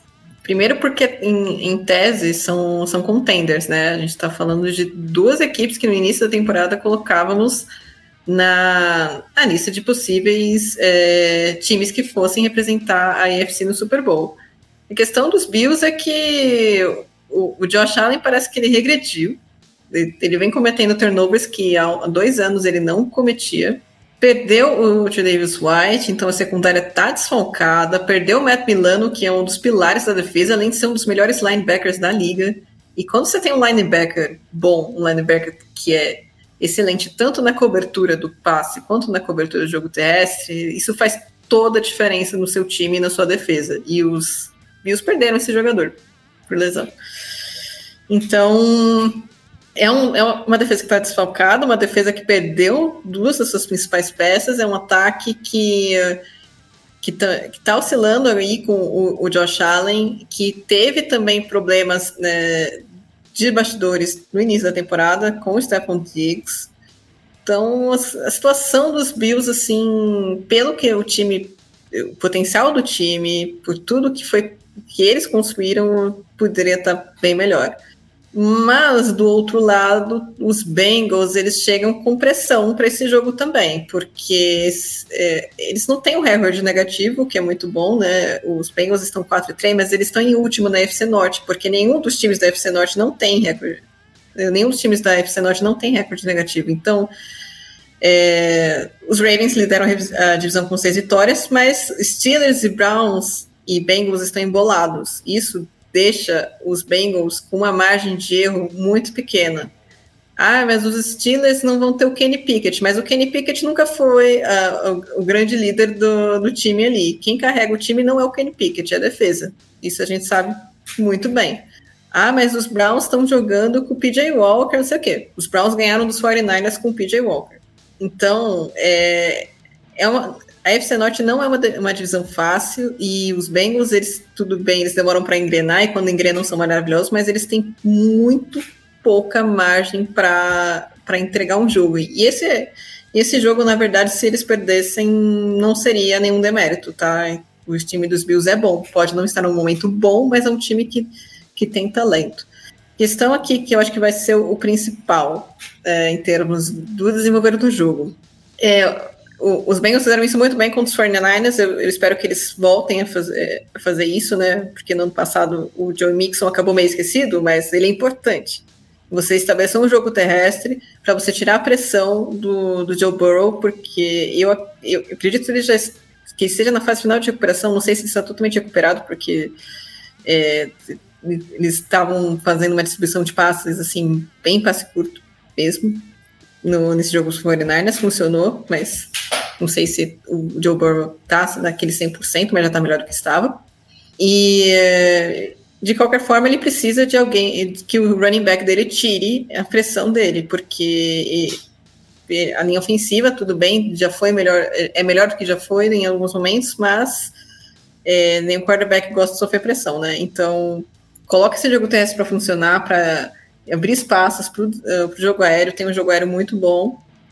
Tem uma defesa boa também, vai conseguir pressionar o Josh Allen, mas precisa colocar o jogo terrestre para funcionar. E eu acredito que isso vai ser a chave do jogo, porque os Bills têm problemas no jogo terrestre. Tudo bem, ah, tem o Leonard Fournette, mas o Fournette não está jogando no nível que ele estava jogando quando ele entrou na liga. James Cook também é, é, ainda não mostrou ainda o que veio na NFL. E aliás, os Bills, eles parece que eles têm um problema crônico, que eles não conseguem achar um running back para suprir essa, essa função aí no, no backfield fora os desfalques na secundária. Eu acho que o Russell Douglas vai ajudar, é melhor do que a secundária atual deles? Com certeza, vai ajudar. Mas ele não é um shutdown corner, ele não é aquele cara cornerback de elite. Não é. O Jalen Johnson é. O Russell Douglas não. E ele vai, vai enfrentar um matchup bem complicado aí, a, a secundária do, dos Bills. Também acredito numa vitória dos Bengals, não me surpreenderia se os Bills ganhassem, porque os Bills têm talento para isso. E eu, eu, acredito até que, por conta da, do, do, peso desse jogo, os Bengals vão com uma agressividade maior também. Muito bem. O Leandro Gianni aqui ele perguntou é, se o Matt Milano volta esse ano. Não, tá fora da temporada. É, eles não definiram como fora da temporada, mas é muito provável. Se não me engano, é joelho, né? O caso dele. É, foi, foi, ele ele quebrou a perna, eu acho, se não me engano. É, eu, vou, eu vou pegar aqui enquanto a Amanda tá vendo aí, mas é, era um caso meio complicado dele. É, teve um super chat, tá? Enquanto a gente falava, e como disse, super chat tem prioridade aqui também. Então, mandou mensagem pra gente aqui. O Paulo Rogério Amaral, obrigado pela mensagem, Paulo. Ele falou aqui: é, o problema nem foi a derrota em si, mas como aconteceu. Acho que ele tá falando dos Chiefs, né? Sem marcar e cheio de turnovers. Então ficar registrado aqui o, a indignação do Paulo com a derrota para os Broncos. Tem que ficar o que, indignado. O que, por sinal, esse cheio de turnovers, eu acho que a gente bota essa história do Mahomes MVP no saco, né? Esse ano o MVP não vai ser um quarterback. Não pode ser um quarterback. Não tem um quarterback jogando no nível, porque o Mahomes não tem números para ser o MVP essa temporada. e nem um quarterback, né? Minhas desculpas, mas não tem. Seria um tremendo absurdo. Concordo, e nem, acho que nenhum quarterback tá. Nenhum, nenhum. Nenhum. Para mim, pra mim, hoje a disputa tinha que ser Tyreek Hill e, e McCaffrey. Tyreek Hill, McCaffrey. Bem de defesa, né? Um, não sei. É, um de, de defesa. De, dependendo do. Se, ou, se ou TJ Watt, ou o, o Miles Garrett. Miles Garrett. Eu acho que se o Miles Garrett levar os Browns na, os playoffs. playoffs, com certeza. Que esse cara faz chover. É, mas como ainda tem bastante temporada pela frente, pode ser que algum outro quarterback se destaque, ou Tua, né, um dos que era muito falado, o Joe Burrow tá começando a jogar, e talvez é, a tendência é sempre que vá para quarterback, então deve acontecer isso novamente. Então, obrigado, Paulo. Vamos agora seguir com os jogos da rodada, agora na versão expressa. Então, análises um pouco mais rápidas, cada é, comentarista que fala de um jogo e qualquer coisa a gente dá pitaco no jogo do outro, mas vamos acelerar aqui, porque ainda tem 12 jogos pela frente. Então vou começar aqui com a Amanda, que vai falar de outro grande jogo da rodada que poderia estar na análise principal aqui. Até por isso eu coloquei como primeiro jogo também do Expresso, que é esse Dallas Cowboys e Philadelphia Eagles na Filadélfia. É, então, uma briga direta dentro da divisão. Os Cowboys que deram uma embalada, né? Depois de algumas derrotas ali que é, deixaram a torcida preocupada, principalmente aquele jogo contra os Niners, né? Porque foi um atropelo. Mas eles conseguiram ganhar muito bem dos dois times de Los Angeles. Dak Prescott nesse último jogo parece que acordou para a temporada também, fez uma atuação magistral. É, a, a, questão é se ele consegue manter isso, né? Se os Cowboys conseguem manter, porque eu nunca consigo confiar plenamente nos Cowboys. E aqui é um adversário desses que eles estão tendo problemas nos últimos anos e que é um confronto direto. É, os Eagles, por outro lado, tiveram aquele jogo contra os Dolphins que acho que foi impactante para é, para o que se espera dos Eagles na temporada. Mas tirando esse jogo, eles vêm sofrendo um pouco para ganhar jogos, né? Contra adversários mais fracos. Então também tenho minhas dúvidas aqui ainda dos Eagles nesse momento da temporada, mas me parece um time mais consistente que os Cowboys para esse jogo. E você, Amanda, o que espera da partida? Bem, bora lá. Só um complemento aqui, o Milano realmente foi perna quebrada. Tá. Eu tinha visto e... que era alguma coisa de joelho mesmo, mas pode ter quebrado ali, né? Alguma... É, eles não, não, não, dão muitos detalhes, não... mas fractured, né? E estavam checando para ver se, ia ser, se tinha ligamento, essas coisas. Mas não deve voltar, né, para temporada. Não, não deve voltar. É... Bora lá, Cowboys e Eagles. É, os, os Cowboys, eles é, tiraram meio que essa, essa maré de azar e essa, essa má impressão que estavam deixando, né, de novamente bater em times fracos e amarelar contra times fortes. Hum, mas eu acho, eu acho até que esse jogo contra os Eagles pode até ser competitivo se os Cowboys entregarem tudo que podem entregar e fizerem certinho, né? O que às vezes nem sempre acontece. Mas eu vejo mais vantagens para os Eagles nesse momento. Eles têm maior consistência defensiva, maior consistência ofensiva, apesar desse ataque não ser tão explosivo quanto foi no ano passado. Eu tenho a impressão, quando eu vejo uh, jogos dos Eagles, ou então quando eu estou acompanhando na Red Zone passam esses momentos, é, tem boa jogada sim, mas parece que é um ataque que ainda não explodiu totalmente, não desenvolveu totalmente. Eu não sei se estão segurando, eu não sei se ainda não. A engrenagem ainda não está tá funcionando é, 100% ali. Isso pode ser bom, porque há, há espaço para evolução, como pode ser ruim, porque, né, é, você pegar, se você não conseguir evoluir, você vai ficar nessa, nessa draga e você não vai para frente. Eu acredito na vitória dos Eagles, apesar de tudo, apesar disso do que eu coloquei, porque é, conseguem fazer um jogo consistente, mesmo tendo jogos difíceis, mesmo é, suando nos dois jogos para bater os Commanders, mas é, é um time ainda que está mais consistente nas duas fases do campo. Os Cowboys, eles têm, têm jogadores muito bons, tem o Tony Pollard, tem o, o Sid Lamb, também jogou muito bem na última rodada. Mas uh, não tem como confiar no Mike McCarthy. E a, a, gente sabe que o, o Dak Prescott, na hora que a gente precisa dele, ele não. Ele, ele não entrega tudo que a gente imaginava que ele possa entregar. E eu acho que isso vem sendo uma tônica dos Cowboys nas últimas temporadas, e foi mais, mais ou menos o que aconteceu no jogo contra os 49ers, e a gente coloca, que eu até coloco é um pouco como padrão, né? Eu acredito até pelo os Eagles estão um pouquinho na frente dos 49ers agora, mas para fim de comparação, é, eu acho que o, os Eagles estão na frente nesse momento. Novamente, não significa que os Cowboys sejam um time ruim, né? A gente está falando dos Dolphins, falando de narrativas, não, não é isso. Mas a questão é se eles conseguem competir de igual para igual com o time dos Eagles. Acho, é, eu acho que essa deve ser a, o questionamento. E é um jogo que vai definir quem vai levar a NFC Leste. Então, é um jogo bastante importante.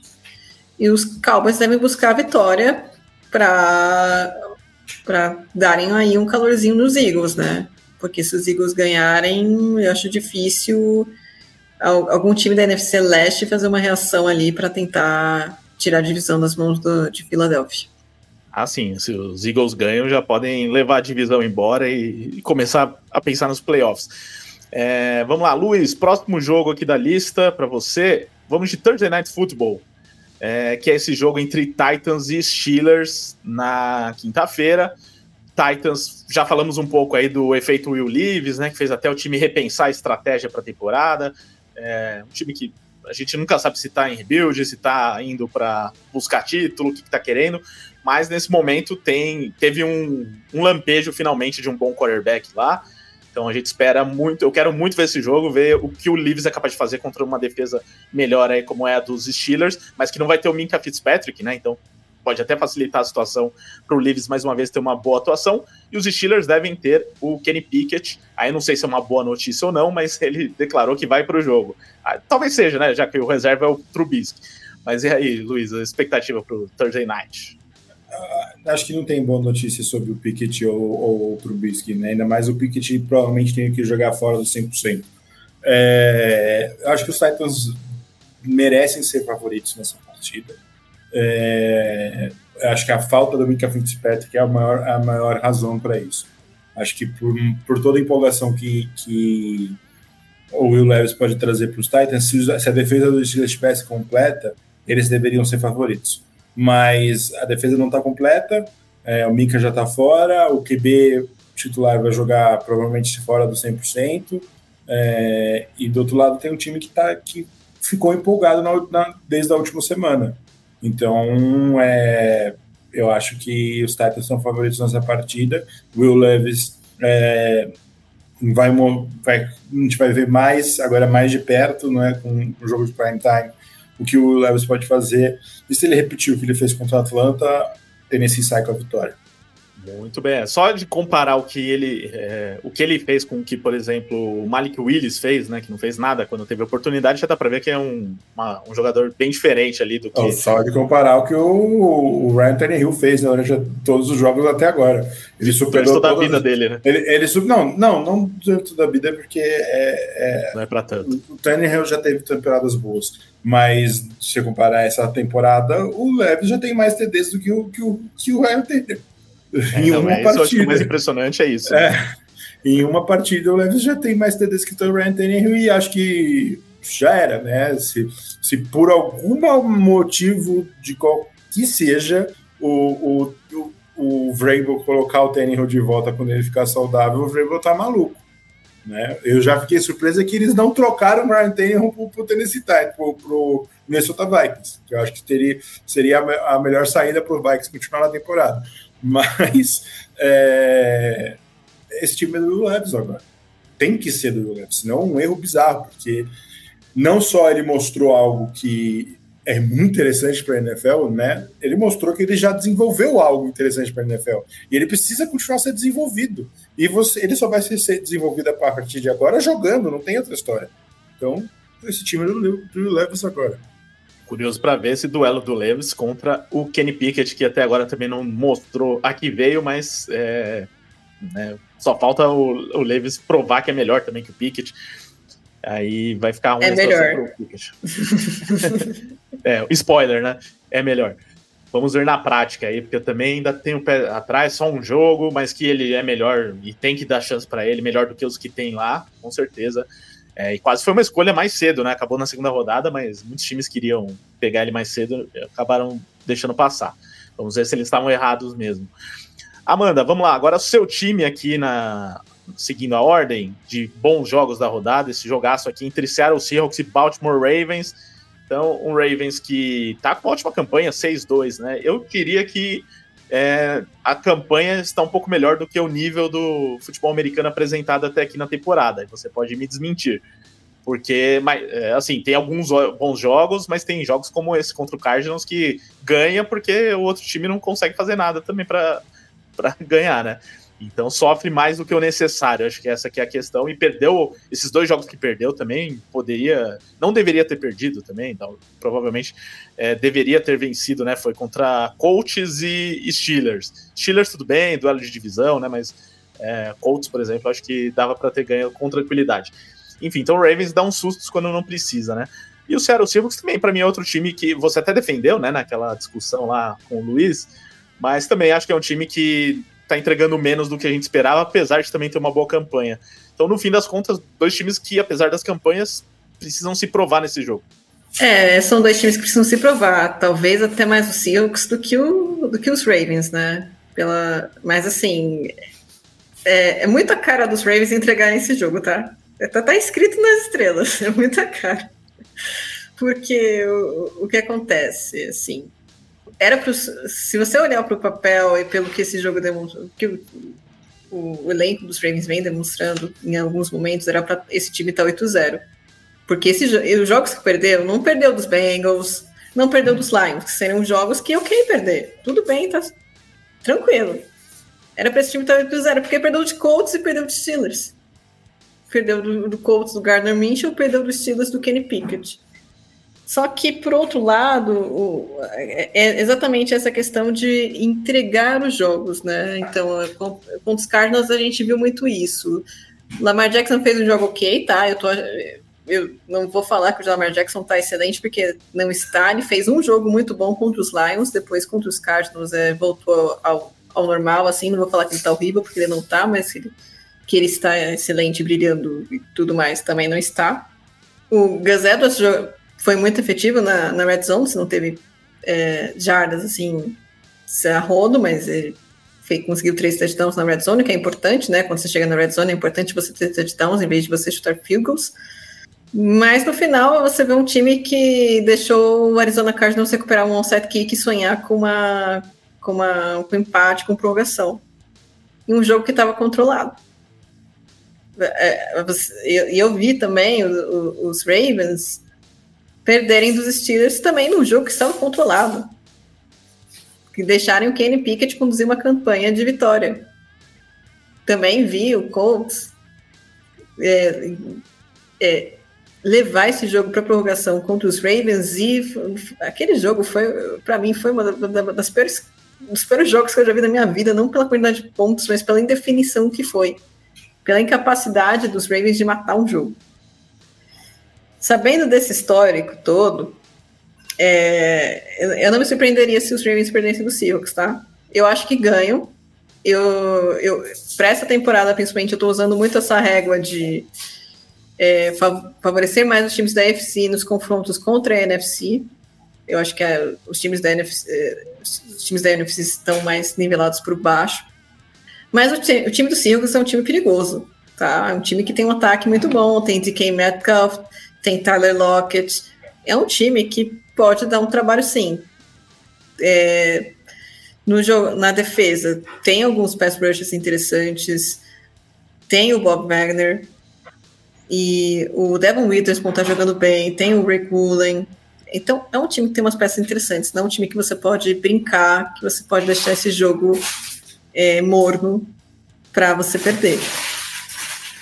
É, mas, assim, do outro lado, o Jenny Smith não vem jogando tudo que poderia, né? Ou às vezes é, é o Jenny Smith, né? Muitas vezes a gente acha que é a magia do Pete Carroll comandando o Jenny Smith. E é, o Seattle Seahawks também tem, tem derrotas que poderiam ter, poderia ter ganhado, né? Mas enfim, eu acredito mais na, na defesa dos Ravens nesse caso. Eu acho que a defesa dos Ravens, apesar de a secundária não ter nenhum nome assim é, lustroso, tirando o Marlon Humphrey, que também vem, vem se recuperando de lesão, é, ainda assim é uma defesa que está forçando turnovers, né? O, o, Gino Stone, por exemplo, tem bastante interceptação essa temporada. É um, tem um safety que foi escolha de sétima rodada. Então é, é, é, é uma defesa interessante e está jogando bem. Mas, por outro lado, o Lamar Jackson está sofrendo muitos fumbles. Contra os Cardinals, não teve nenhum fumble registrado, mas teve. Ele sofreu um, um chip sack que a arbitragem salvou ele, tá? salvou a pele do Lamarzinho. Então, é, acredito que os, os, Ravens eles façam valer o jogo terrestre, eles façam valer uma defesa mais forte contra esse Seattle Seahawks, mas não acho que seja impossível o Seahawks ganhar esse jogo, não. Apesar da. Para falar que eu, eu tenho uma opinião é um pouquinho é, impedida, né? Porque eu torço para os Ravens, mas né? É, tentando analisar as coisas aqui de forma mais friamente, mas eu acho que dá a vitória dos Ravens sim, apesar das, desse possível fator surpresa. E, gente, eu gosto do Seattle Seahawks, tá? Não me venham falar que eu não gosto do Seahawks. A torcida do Seahawks já vem para cima aqui quando a gente não fala que eles são os melhores da NFL. Então, mas a Amanda Daqui a defendeu. vem aquele carro, né? Aquela van com o que tem o então, Seahawks, né? Eles vêm para ah. cima de mim faz 10 anos e ainda não conseguiram. Olha aí. É, agora o Luiz vai falar pra gente do Monday Night Football da rodada, que é Los Angeles Chargers e New York Jets. Mais um prime time, mais ou menos, mas que tem algumas coisas pra gente olhar aí nesse jogo, principalmente Chargers, né? Que a gente tá é, esperando que, que dê uma decolada na temporada, né? Se vai dar uma decolada enfrentando adversários mais fracos. Pegou os Bears, ganhou, pegou o. Vai pegar os Jets agora. A expectativa é que tem que ganhar um jogo desse, mas Será que vai ser simples assim, Luiz? É jogo fácil é. para os Chargers? Eu acho que não é um jogo fácil, não. No papel, os Chargers deveriam ser favoritos, né? Principalmente por, causa, por conta do seu ataque que começa a entrar. Mas a defesa do Jets é muito boa, já deu problemas para muitos, muitos é, times nessa temporada, inclusive o, o Kansas City Chiefs. É, e o jogo sem Nova York ela provavelmente atrapalha os Chargers. É, é uma viagem longa, é, é um jogo num ambiente hostil e eu não tenho a segurança no, no, no, no Stanley para acreditar que é numa vitória contra uma boa unidade de, desse New York Jets, né? Eu, não acredito tanto no ataque, tanto pelo Nathaniel Hackett quanto pelo pelo Zach Wilson, mas eu acredito que os Jets acabam, vão acabar vencendo essa partida, porque no geral eu acho que os Jets têm a vantagem da sua defesa e da sua comissão técnica. Vamos lá, próximo jogo, Amanda, fala pra gente de Rams e Packers em Green Bay. Será que os Packers já abriram mão da temporada de vez aí, depois de perder em casa para os Vikings? Fizeram troca hoje, é, mandando jogador para outro time. É, a era do amor acabou de vez. A Mia nem quis participar aqui para não ter que pistolar de novo contra os Packers. É, mas de outro lado tem esse Reigns que começou bem a temporada e tal, mas assim, né, não não é tudo que também estava pintando lá naquele começo. Voltou o Cooper Cup, parecia que agora, né, Cooper Cup, com o Cooper Cup, aí se o time estava bem sem ele, imagina com ele, né? Mas não rendeu até agora. Talvez a ausência do Kyren Williams também que saiu é, deu problema ali, porque os running backs que entraram não são do mesmo nível. E agora ainda tem a questão do Stafford, né? Tá machucado, a gente não sabe se vai jogar essa partida. Então, facilita para talvez os Packers poderem ganhar o jogo?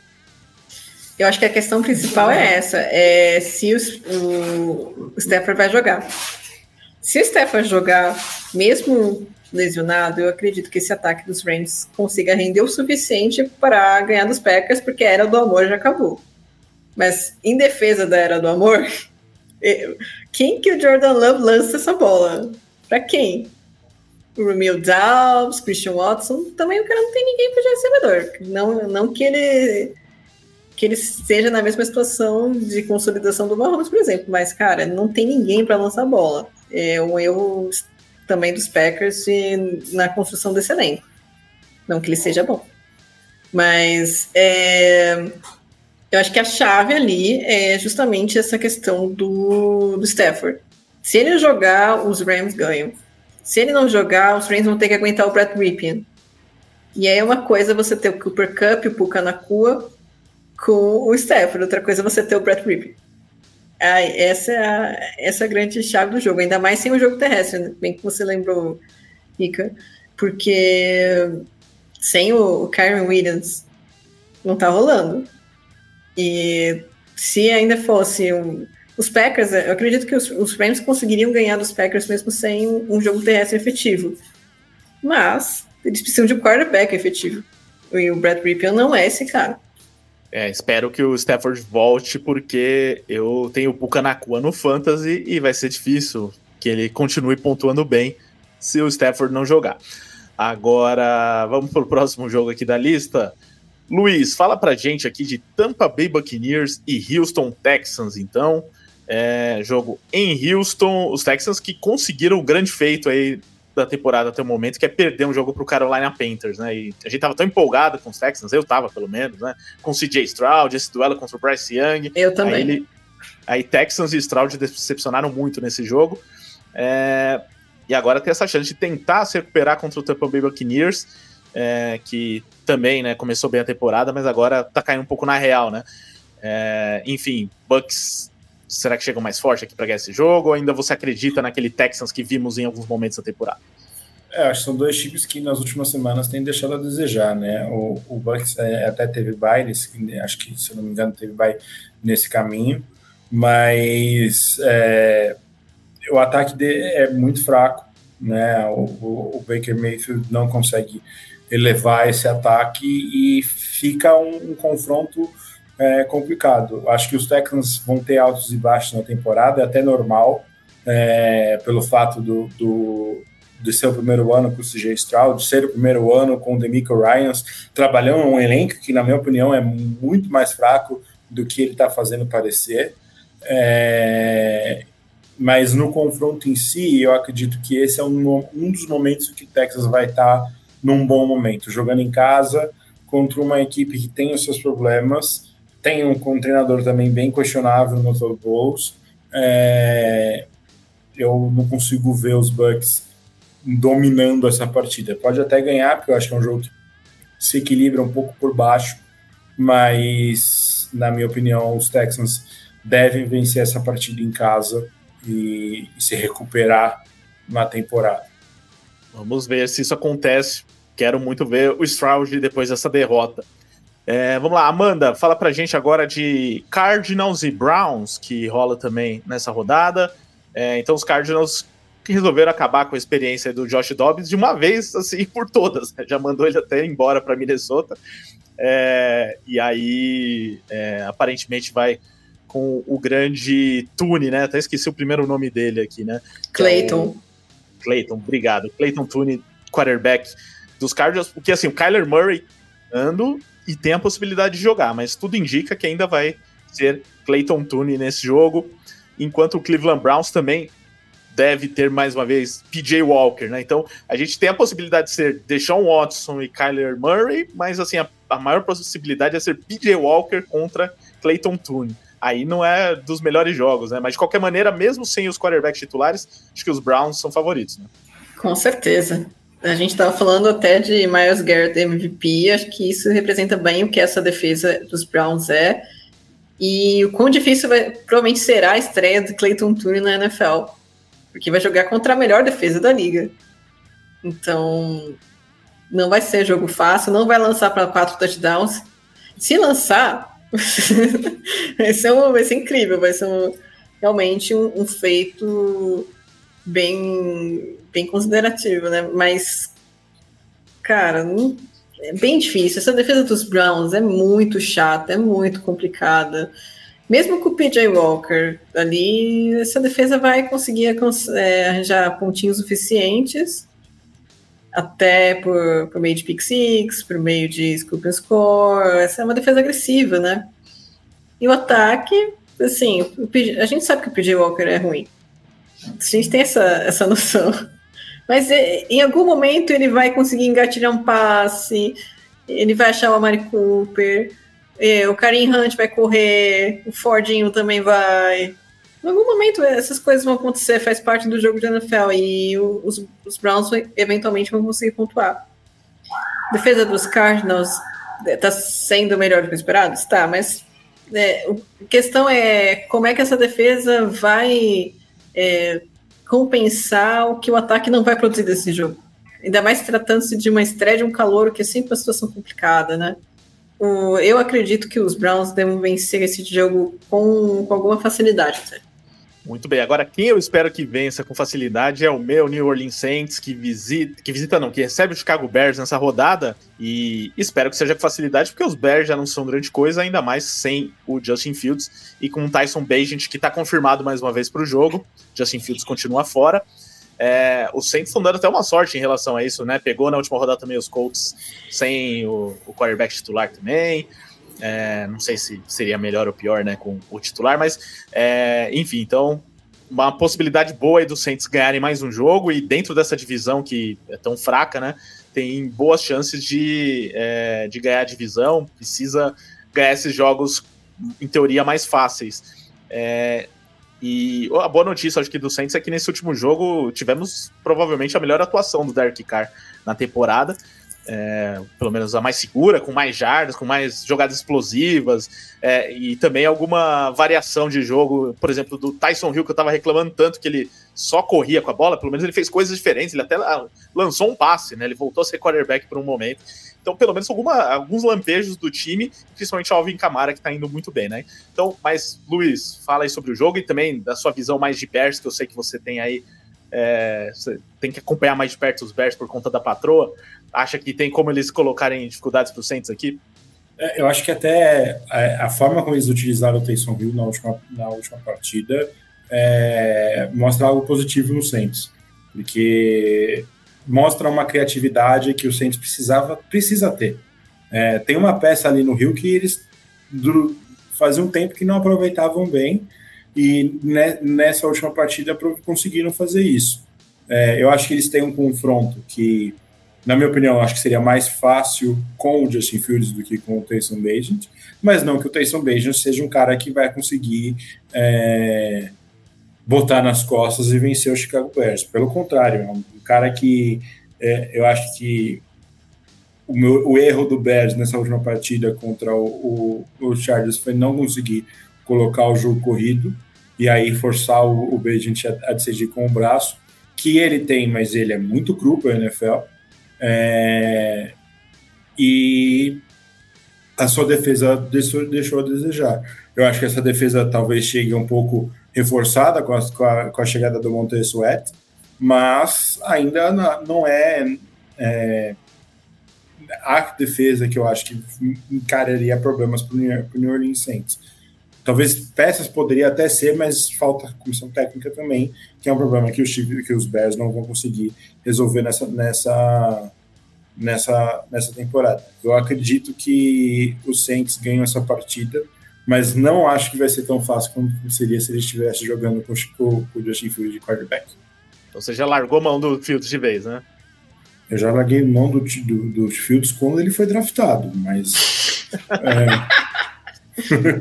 Antes eu, né, de ser draftado. Né? Eu, eu, nunca fui fã do, do, do, do, Fields. Dei graças a Deus que o, Bear, que o, o Broncos deixou passar. Pena que o Bear acabou caindo, caindo na mão dos Bears, porque para mim ele era fadado a fracasso. Pena não, ainda bem que não caiu na mão dos Broncos. Não, mas poderia ter caído outro time, poderia ter caído. Eu ia falar Peters, mas já caíram com o Mac Jones também. É. Também, foi pior. Né? Não sei.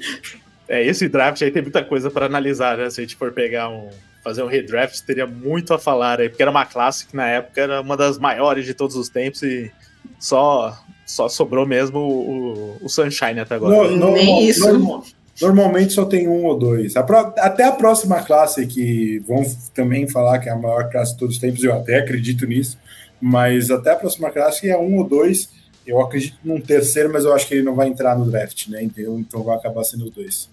Tá certo. Amanda, agora você fala pra gente aqui de Vikings e Falcons, né? Porque eu disse que a divisão tá linha aberta pro Saints e tal. Nesse momento, Saints e Falcons empatados com campanha 4-4. Nenhum dos dois times é muito confiável, né? Então, é, é um caminho aberto aí para qualquer um deles que comece a jogar bem, ganhar jogos e tal, para tentar é, buscar essa divisão. Agora, os Falcons, nesse último jogo, tiveram o nosso querido Taylor Heineken como quarterback. É, entrou durante o jogo, né? O Desmond Reader foi sacado ali, teve uma concussão, mas foi tipo um pretexto para tirar ele de vez, né? E ver se agora o time consegue jogar melhor com o Heineken, que eu acho que é um quarterback talvez mais seguro aí para o time no momento. O Reader talvez ele já tenha desistido mesmo de insistir nele. Agora enfrentando esse Minnesota Vikings que vai jogar com o nosso querido Joshua Dobbs. Que beleza, hein? Pensamos que nunca mais veremos o Dobbs jogar na NFL. Na semana seguinte, ele já tá num time e talvez e pode ser titular, né? Apesar de ter é, o reserva lá dos Vikings que pode jogar também. É, e o reserva do Cousins até então, que é o Jaren Hall. Então tem essa dúvida aí, talvez pelo pouco tempo do Dobbs né, aprender playbook e tal, provavelmente vai ser o Hall. E também porque o Dobbs não é tudo isso. Enfim, jogo aí para os Falcons vencerem e seguirem na briga pela divisão? Ou você vê mesmo sem um grande quarterback os Vikings mais fortes? Eu acredito que essa é, questão de quarterback seja decisiva para o jogo mesmo. É claro que o Desmond Reader não é a solução para os Falcons. Acho que isso está está claro para qualquer um que assiste NFL e assiste os jogos do Falco mesmo na, na Red Zone, porque o que esse cara perde de oportunidade de, de na Red Zone é incrível. Ele é, meu, coitado do Jones. Enfim, é, o, o Taylor Heineken, a gente já sabe do limite dele. É, é, legal ver os jogos, os jogos do Taylor Heineken, porque ele nunca desiste. É o cara que ele vai trazer o ataque junto com ele. É a solução para os Falcons? Vai ser o quarterback dos Falcons? Não vai ser, gente. Talvez seja para essa temporada, talvez faça um, um Falcons competitivo, porque a gente sabe que o, o, o Commanders ano passado com o Heineken foi mais competitivo do que o Commanders com o Carson Wentz, tá? E, e essa é, é uma infeliz verdade. Mas pode ser que ganhe a divisão com o Heineken, mas não, ele não vai ser o cara do, do futuro do, dos Falcons. Mas pode ser o cara que vai ganhar o jogo amanhã. O jogo amanhã não, o jogo no domingo, né? E do outro lado, o Jaren Hall vai, vai, vai ser titular pela primeira vez na NFL. Defesa dos Falcons é ok. É, pelo que eu vi do. Pelo pouco que eu vi do Jaren Hall na, no, no pré-draft, não vejo ele como um cara que po possa surpreender e tomar conta desse ataque, que puxa essa responsabilidade para si. E outra questão dele é que ele também é propenso à lesão, e acho que talvez por isso trouxeram o, o Joshua Dobbs, nosso querido Joshua Dobbs. Eu acho que tem que ver o que, que eles têm no, no Jaren Hall, né? Porque a gente sabe que o, o contrato do Kirk Cousins acaba e, o, e os Vikings vão, vão, precisar fazer uma definição do que eh, da posição de quarterback, querendo ou não. Provavelmente vão querer ver o que, ele tem, o que eles têm no, no Jaren Hall, ver se, é, se, o time será competitivo com ele, é, com ele ou não. Com o Joshua Dobbs, eu, talvez, eu acredito até que esse time seja mais competitivo com o Dobbs, mas a gente também sabe que o Dobbs tem limites. E Talvez eu até consiga fazer esse ataque render, tá? Porque o ataque, o, o time de recebedores do, dos Vikings é melhor do que o time do, dos recebedores do, dos Cardinals. O principal recebedor dos Cardinals era o, o Marquis Brown. E eu digo que ele não é um recebedor número um na NFL. Então, mesmo com o Dobbs titular, talvez é, os, eu apostaria um pouquinho mais nos Vikings. Com o, Hall, eu precisaria surpreender muito para eu poder apostar no, nos Vikings. Eu já mudaria minha aposta para os Falcons. E assim, lembrando que é tudo bem, Heineken é um jogador limitado, o Dobbs também, mas o Dobbs chegou no, no, ano passado, pegou o Tennessee Titans e quase ganhou do Jacksonville Jaguars se não fosse por uma chamada polêmica. Ia tirar os Jaguars da, do, dos playoffs. Porque naquele, naquele ano só, FC, só um time da FC Sul foi. Os Titans quase jogaram agora no chope do, dos Jaguars com o, o Joshua Dobbs. Então é o cara que consegue ali fazer as suas mães para pegar o playbook. Mas, enfim, não, não vai ser um grande duelo técnico desse jogo. E assim, vai ajudar se o Arthur Smith colocar o Bijan Robson em campo. E se ele falar pro Tyler Heineken passar a bola pro Kyle Pitts pro Drake London, né? Pelo amor de Deus. É, essa última parte é mais difícil, né? Porque não, não é, tem jeito dos dois serem envolvidos no ataque. É a mais difícil valer. e a mais importante. Você vai passar a bola para seus melhores jogadores. É, jeito tem, London, talvez não tenha no ataque do Arthur Smith, mas jeito tem. Jeito. É, não, se, teria que trocar o técnico, né? Porque nem trocando o quarterback isso mudou. É, vamos lá, Luiz, o próximo jogo é seu aqui, Giants e Raiders. Esse daqui é difícil até de imaginar qualquer coisa nessa partida, porque são dois times muito complicados. É, então, os Raiders com o Jimmy Garoppolo de volta, né? A gente viu que na prática isso não ajudou muito né, no jogo contra os Lions no Monday Night Football. É, os Giants seguem sem o Daniel Jones, a gente não sabe se o Daniel Jones volta. Tyler Taylor se machucou também nesse último jogo, então, e foi ali, foi até para o hospital, né? Então acho que não vai para a partida. E aí vamos com o inesperado Doni DeVito, né? Que vai, deve ser o quarterback. É, sensacional, Tommy. né? É, Tommy, né? É. Falei, falei Dani, né? Nem sei o que eu falei. Nome Doni, de ator. Você misturou, misturou o nome dele com o Danny DeVito e virou Domi DeVito. É, não, não desculpa, gente. Tommy DeVito, grande quarterback aí, que na última partida foi 2 de 7, né? Inclusive contra os Jets. Aliás, o Taylor também, né? O Taylor foi 4 de 7, o Tommy DeVito foi 2 de 7, no total. É, 7 jardas, né? Do, somando, 8 jardas do Tyler Taylor, menos um do DeVito. É, assim, meio difícil esperar qualquer coisa dos Giants jogando o, desse jeito, né? Com os quarterbacks a, atua, que a atuação do DeVito, a atuação do DeVito me deixa, me deixa fascinado como o Bears consegue fazer o Tyson Bagent parecer minimamente ok. Porque era para os dois terem a, me, a, mesma produção e o Bagent produz muito mais. É, eu, eu acho que é um jogo muito complicado. E pior, pior de tudo, que eu acho que nem é o jogo mais doído da temporada, da, da, da semana até, tem jogo pior. É, mas mas assim, eu acho que se o, o, Daniel Jones jogar, os Giants têm mais chances, né? Até porque o Raiders, eu acho que tem pouquíssimas chances de vitória na maioria das partidas que, que jogarem, não pelo seu elenco, sim pelos seus treinadores. É, eu acho que McDaniels é um dos piores treinadores da, da liga hoje e, e todas as dificuldades do, do, dos Raiders passam sobre, sobre ele. O jogo sendo em Las Vegas, com o Giants precis, provavelmente tendo aí com o Tommy, de, Tommy DeVito de QB titular, eu acho que não tem salvação para os Giants nessa partida. Os Raiders acabam levando, porque com esse que o jogador não vai dar. E acho que eles deveriam já ter feito alguma movimentação para trazer é, algum outro quarterback para o seu elenco, nem que fosse tipo um Trevor Simeon da vida, sabe? Algum, algum, ser o Carson Wentz que foi citado aí. não, não, não precisa, nem precisa ser o Carson Wentz, porque eu acho que, o, eu, acho que o, o Carson Wentz você traz um todo, toda uma, uma, uma expectativa de titularidade, de que acho que não é interessante para os times hoje. Eu acho que o Carson Wentz nem tem muito espaço na NFL hoje. Mas tem jogadores que, que na, perdidos aí na liga que poderiam é, James Winston, né? Tava sendo cogitado. James, James Winston é um. O, sei lá, o Jarrett Steedham podia ser outro. É, o, o, também. Pô, mas é melhor do que esses caras, sabe? Não, é, o, Devito não dá, né? É, é, Qualquer um é melhor que o Devito, é, gente. É melhor, é melhor que esses caras. O, Will, o, o Malik Willis, cara. Um, pega o Malik Willis. O que, que o Titans ia pedir no Malik Willis hoje? Sabe? É, provavelmente seria ser, ser irrisório, uma swap de escolhas no final, no final do draft.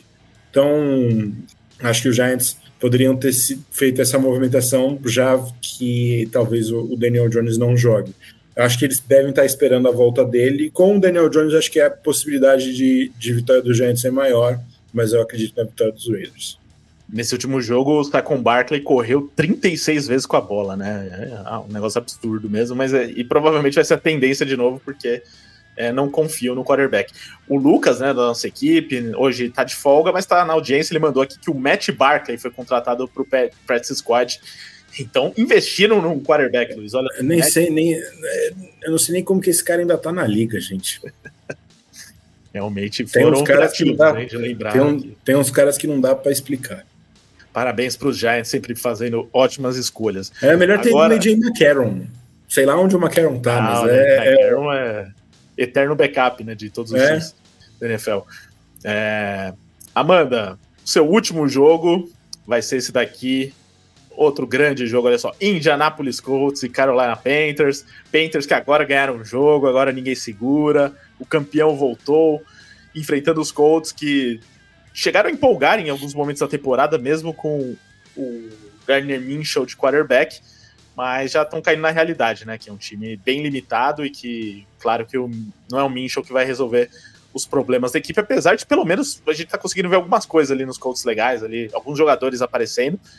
Quem sabe isso pelo menos seja uma boa notícia, assim como o Painter, a gente sabe que não, não tá preocupado em ganhar jogos esse ano quer desenvolver o Bryce Young. Eu não sei se o que a gente viu dele nesse último jogo, no jogo que ganhou, né, do Texans, já é o bastante para a gente ficar empolgado, mas pelo menos talvez tenha sido a melhor atuação dele até agora na NFL, né? É, o que, você está esperando desse jogo e dos Panthers aqui em diante com o Bryce Young? Bem, eu acho que o que vai definir esse jogo é a, é Gardner Minshew Experience, né?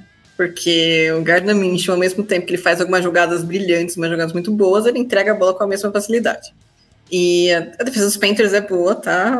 O time não tá nessa condição por causa da defesa, mas principalmente porque o ataque é inoperante. E a defesa dos Colts também é boa, mas assim, Gardner Minshew entregando a bola, eu acredito que os Panthers vão conseguir uma vantagem, vão conseguir é, arrastar o jogo, né? Essa vitória contra o, os Texans foi uma, uma vitória de pontuação baixa, né? Mas mesmo assim, apesar desse cenário, apesar do risco, do fator Gardner Minshew, eu tô apostando um pouquinho mais nos Colts. Tem um jogo teste interessante com o Jonathan Taylor e o Zach Moss. É, tem um, um, jogo aéreo interessante também. Josh Downs está jogando bem na temporada de calor dele. É, bem. E eu, eu não tenho confiança nenhuma no Bryce Young. A melhor partida dele foi um, um jogo em que a equipe dele fez 15 pontos. Então, não tem como depositar muita confiança no, nele nessa altura. É, acho ele ainda um pouco assustado é, no, nos jogos que, que eu cobri, que eu acompanhei. É, o Adam Thielen vem jogando bem pelo ataque dos Panthers, mas também é, não é um ataque que está produzindo muita coisa no momento. Até deu um sustinho no, nos Dolphins, mas passou. É, eu acho que os Colts, apesar dos, dos desfalques, eles têm um time ainda um pouquinho mais consistente do que o, o dos Panthers. Então acredito que o, o, os Colts vençam se o Gardner Minshew cuidar da bola. Porque senão é, é a Gardner Minshew Experience. É, tudo pode acontecer. É, ele dá sempre uma emoçãozinha nos jogos. Agora, último jogo para o Luiz o Washington Commanders e New England Patriots. Você disse que talvez tivessem jogos piores, eu não sei é se era esse que você quis falar. É então, por acaso vai ser o último também, né? Mas Commanders que vem aí de um bom jogo contra os Eagles, Sam Howell. E que vem é... de, também de destruir o time da deadline. é, não, o time faz um bom jogo e vai e manda todo mundo embora também no dia seguinte. Mas enfim, vai, é, vai ter essa oportunidade aí jogando contra os Patriots. O Sam Howell vem de uma boa partida também quem sabe, né? Os, eu não sei se, o que, que o, exatamente os commanders querem nesse momento, né? Se já estão preparando é, o terreno para demitir mesmo o Ron Rivera, e ano que vem começa tudo de novo, totalmente do zero. Se vão tentar alguma coisa aí nesse ano, é, se ainda acreditam no Rivera. Então, assim, um time que não tem muita perspectiva nesse momento, né? Então, é apenas cumprir tabela na temporada. Patriots menos ainda também, né? Não, não tem muito o que esperar dos Patriots nesse momento. É, acho que até por isso, né, o jogo não tem tanta expectativa, porque não é nem ah, um time em rebuild, não sei o que tal. São dois times assim, a Deus dará, né? É, assim, se tem alguma coisa que essa trade deadline comprovou, é que não só o Rivera, mas como todo o front office do, do Washington Commanders vai embora no final da temporada, né? Ainda mais com report, ainda mais com reports que a decisão de trocar o Montez Sweat e, e o Chase Young veio dos donos não da comissão técnica. Né? Então, isso já deixa bem claro que tudo, todo mundo que está lá vai embora. Não vai ficar Rivera, não vai ficar o GM, que eu esqueci o nome, mas é, não, não vai ficar ninguém. Esse time já era, e para mim, visto essa situação, né, eu duvido que o Commanders vença outra partida nessa, nessa temporada. É, acho que o time vai perder é, a maioria dos jogos, né, se não todos. É, talvez ganhe algum jogo em casa, é, contra um time que está com algum, com algum problema de lesão ou de elenco, mas, é, mas ser competitivo mesmo, acho que esse barco já foi embora. Né? O Commanders não vai ser um time mais competitivo e os Patriots jogando em casa, é, com um ataque que aos trancos e barrancos faz alguma coisa. E uma defesa que é ok, os Patriots acho que vence essa partida. Mas vai ser duro, duro, duro, duro, duro de ver.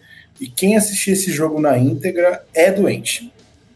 Ou trabalha no The Playoffs, né? E tá ou trabalha jogo, né? Ou trabalha no The Playoffs, como eu, eu fiz mesmo quando eu tive que assistir Bears e Broncos. Bears e Broncos, né? Teve que fazer isso. Eu nem lembro quem tá escalado aqui, vou até dar uma olhada, mas realmente complicado aí essa partida. É, quem você não, puniu? Uma...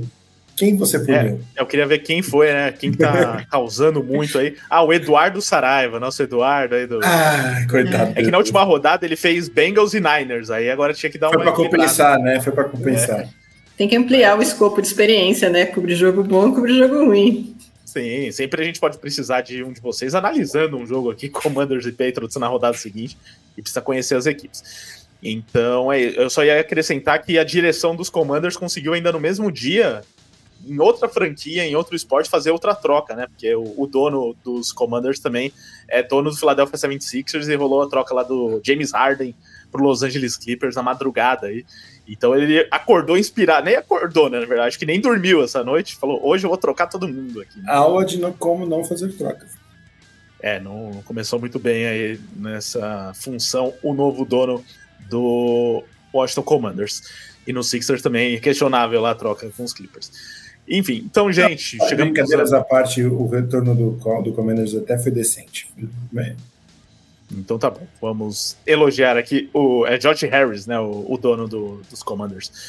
É, então é isso, gente. Chegamos ao fim de mais um livecast. Olha, depois de tudo que a gente falou da deadline, conseguimos falar de todos os jogos ainda e cumprir o nosso padrão de duas horas. Esperava mais hoje até que fosse estourar, mas deu certo. É, quando, quando eu vi que gente estava com 40 minutos e a gente não tinha nem começado a falar, eu falei, hoje vai ter isso. Hoje deu ruim, hoje deu ruim. Mas não, estamos, estamos aprendendo a administrar o tempo depois de três anos de programa. Então, Luiz, algo a acrescentar aqui? Tá triste que agora não tem mais deadline pela frente. Só ano que vem agora deadline nos esportes americanos, né? É, né? O pior de. Ah, mas está chegando a, a pós-temporada da, da MLB também, então as trocas já começam a acontecer pelo jeito vai ser bem rápido, né? Talvez amanhã acabe. Tem todo, é. todo o, o, o, cheiro que essa, essa série vai terminar amanhã. É, mas agradecer a todo mundo que estava aí com a gente e, e, e quem está nos escutando no futuro. Muito obrigado pela preferência. E bom, a NFL está na metade da temporada, gente. Já está na metade. Em breve sai aquele mock seu, né, Luiz? Vai ter aquele mock. Semana que vem. Semana que vem. Semana que vem temos mock. Então, ó, fica a dica, acessem theplayoffs.com.br, tradicional mock do Luiz de meio de temporada, já projetando o draft do ano que vem. É isso mesmo, gente. O Luiz é desses. Amandinha, obrigado aí pela participação. Para quem né, perdeu o começo do programa, Amanda sempre com a gente também no programa Domingo de NFL, que é o podcast semanal pós-rodada, hoje participando com a gente da live. Então apareça mais vezes, Amanda. Brigadão. Obrigada a você, Rica. Um abraço para o Luiz também, um abraço para o nosso telespectador que está vendo ao vivo, que está vendo depois. E realmente, passa rápido, gente. A gente estava contando os dias, jurando que ia assistir Bears e Broncos. Hoje agora já, já está passando rápido. E é isso, NFL é isso. É, é pouquinho tempo, mas dá para a gente curtir bastante. Exatamente. Por isso, assistam até Patriots e Commanders para depois não sentirem falta na off-season, quando não tiver nem essa opção de jogo para assistir. Então, parabéns ao Eduardo, que vai poder assistir esse jogaço aí no domingo. Valeu, então, galera. Obrigado a todos que estiveram com a gente aqui no YouTube ao vivo. Obrigado a você que nos ouve no futuro em podcast ou no próprio YouTube. Se você está no YouTube, não esqueça de deixar o like, ainda dá tempo. Deixa o like, é muito importante para a gente. E deixa seus comentários aqui também sobre tudo que foi falado. Lembrando que esse programa em versão podcast é editado pela WP, o estúdio WPcom, editando os nossos podcasts há mais de seis anos. E agora também disponibilizando mini curso gratuito nos canais digitais da WP para que você faça o seu próprio podcast. Então, entre em contato com a WP para tirar suas dúvidas no número 54996205634 ou acesse grupowpcom.com.br barra estúdio. E não esqueça também de aproveitar o cupom do The Playoffs na Centauro para fazer suas compras nos próximos dias com um ótimo desconto. Cupom PLAYOFF10 disponível também aqui na descrição do vídeo e do podcast. Valeu, gente. Um grande abraço. Até a próxima.